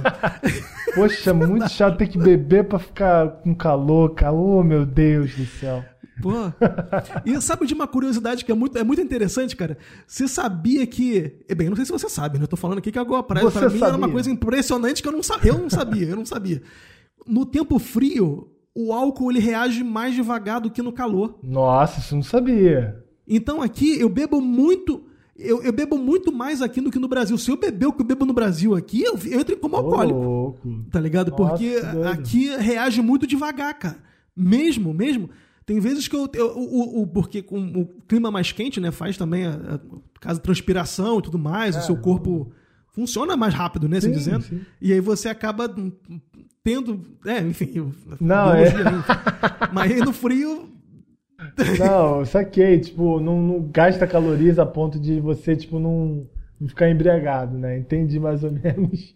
Não, exato, é. A, a- a circulação, a circulação é, é devagar com o ar do frio, Sim. né? Então você fica de bêbado mais devagar. tá Então, ligado? ó, realmente aí, Muito ó. doido, é muito doido. Não sabia. também é então aproveita. aí, tá no carnaval aqui na Alemanha aqui. Aqui, ó, a Bumpédia também é cultura. é bem interessante. Então, se quiser beber mais, vai pra Alemanha aí, ó. Um inverno na Alemanha aí maravilhoso aí. Não, sim, sim. Olha aí, ó. Tá aí, ó. Fazendo a propaganda aí do governo alemão aí. Ministério do Turismo aí, o Rafael Teixeira. pelo amor de Deus. Aí, ó, Merkel, pelo amor de Deus. Um grande abraço pra, pra Angela Merkel, que tá ouvindo esse programa. É, desculpe pelo alemão, mas você é uma grande pessoa pra mim. Grande referência. mas, bobeiras à parte, é, já vou me despedindo aqui. É, muito obrigado, cara, de verdade, por ter aceitado essa, essa, essa conversa, essa entrevista, cara. Realmente é, muito feliz, é, muito feliz, né? A gente tá, tá aqui batendo esse papo, é, que acaba sendo botar o, o papo em dia, né? É, de certa forma, e para quem estiver ouvindo também, é conhecer um pouco mais esse, esse brasileiro que foi se aventurar na Alemanha e tá aí relatando su- sua aventura pela, pela Alemanha e sua história de vida no seu podcast, A Gazeta do Imigrante. E, cara, é sensacional, é muito bom seu podcast, eu sou muito fã, já falei isso lá no começo e vou repetir quantas vezes for necessário. Muito obrigado. E, muito obrigado. cara, sensacional. E, cara, se divulgue aí, hora do, do merchan. Dê aí suas, suas redes sociais, onde é que tem que te seguir para ouvir o, a Gazeta do Imigrante, te seguir, enfim. Vá, fala aí, faz as suas mídias aí. Perfeito, perfeito. Então, como o Simeone bem falou aí, a Gazeta do Imigrante é um podcast bem informativo no sentido de trazer curiosidades, né? Tanto das coisas que acontecem aqui, ou também das coisas que acontecem comigo. Eu trago em todo o programa é, informações bem relevantes sobre a situação atual, tanto da Alemanha, como também do mundo, como também diversas entrevistas. O, o Simeone foi lá no, no podcast, participou também, falando um pouquinho sobre a indústria da música, foi uma coisa muito legal. E também tem diversos outros convidados que falaram sobre diversos tipos de assuntos, né? Então, tá aí, a Gazeta do Imigrante tá em todas as plataformas de podcast. Se você gosta do Spotify, do Deezer, enfim, tá em qualquer lugar, pode botar a Gazeta do Imigrante, vai estar lá. E também tá no Instagram, que é o arroba a Gazeta do Imigrante, pra me seguir lá, pra tomar comigo um café, pra fazer uma pergunta, não sei, enfim. Me segue lá, segue também o podcast e divirta-se. Eu acho que tem episódios pra todo mundo. Tem episódios curtos, tem episódios longos, tem episódios de entrevista, tem episódio de groselha, que às vezes eu falo uma bobeira lá, tem pra todo mundo. Então tá aí, tá a divulgação feita. Ô, louco, aí Obrigado sim. pelo espaço, Simeone. Foi, foi muito bacana contar um pouquinho aqui da, da minha vida, um pouquinho mesmo, porque foram momentos aqui, foram 12 momentos distintos que transcrevem esses 32 anos que eu tenho aí de estrada. Ah, cara. Tô parecendo cantor. ah, mas são anos de estrada, cara. Você se percorreu, contou bastante história aí. Viveu bem, né? Viveu bastante a vida e, e são anos de estrada, sim. É, de novo, vou te agradecer muito pela presença. Foi muito legal esse papo que a gente teve hoje. E, de novo, vou te botar na, no, no- na, aí na encruzilhada, cara. Fala aí uma música pra gente terminar esse podcast. E, de novo aí, Caceta, Simeone. Jesus. ah, tem que ser assim, amigo. Tem que botar na roda. Pelo menos com isso, né? Porque já que você, você já, já fez várias perguntas Botar na difíceis. roda não é comigo, não, cara. Olha só. ok, tudo bem, ó. Escolhe uma música e pra gente terminar aí. Então eu vou te falar, eu vou te falar então uma música, cara, que eu lembro bastante também, que foi de um dos álbuns que eu, que eu tinha na época em casa, que eu não comentei aqui também, que tava numa lista anterior que eu fiz aqui, antes de apresentar você, que é Zé Trindade, do Skank. Zé Trindade chegou, na cidade voltou. Senhoras e senhores, com vocês,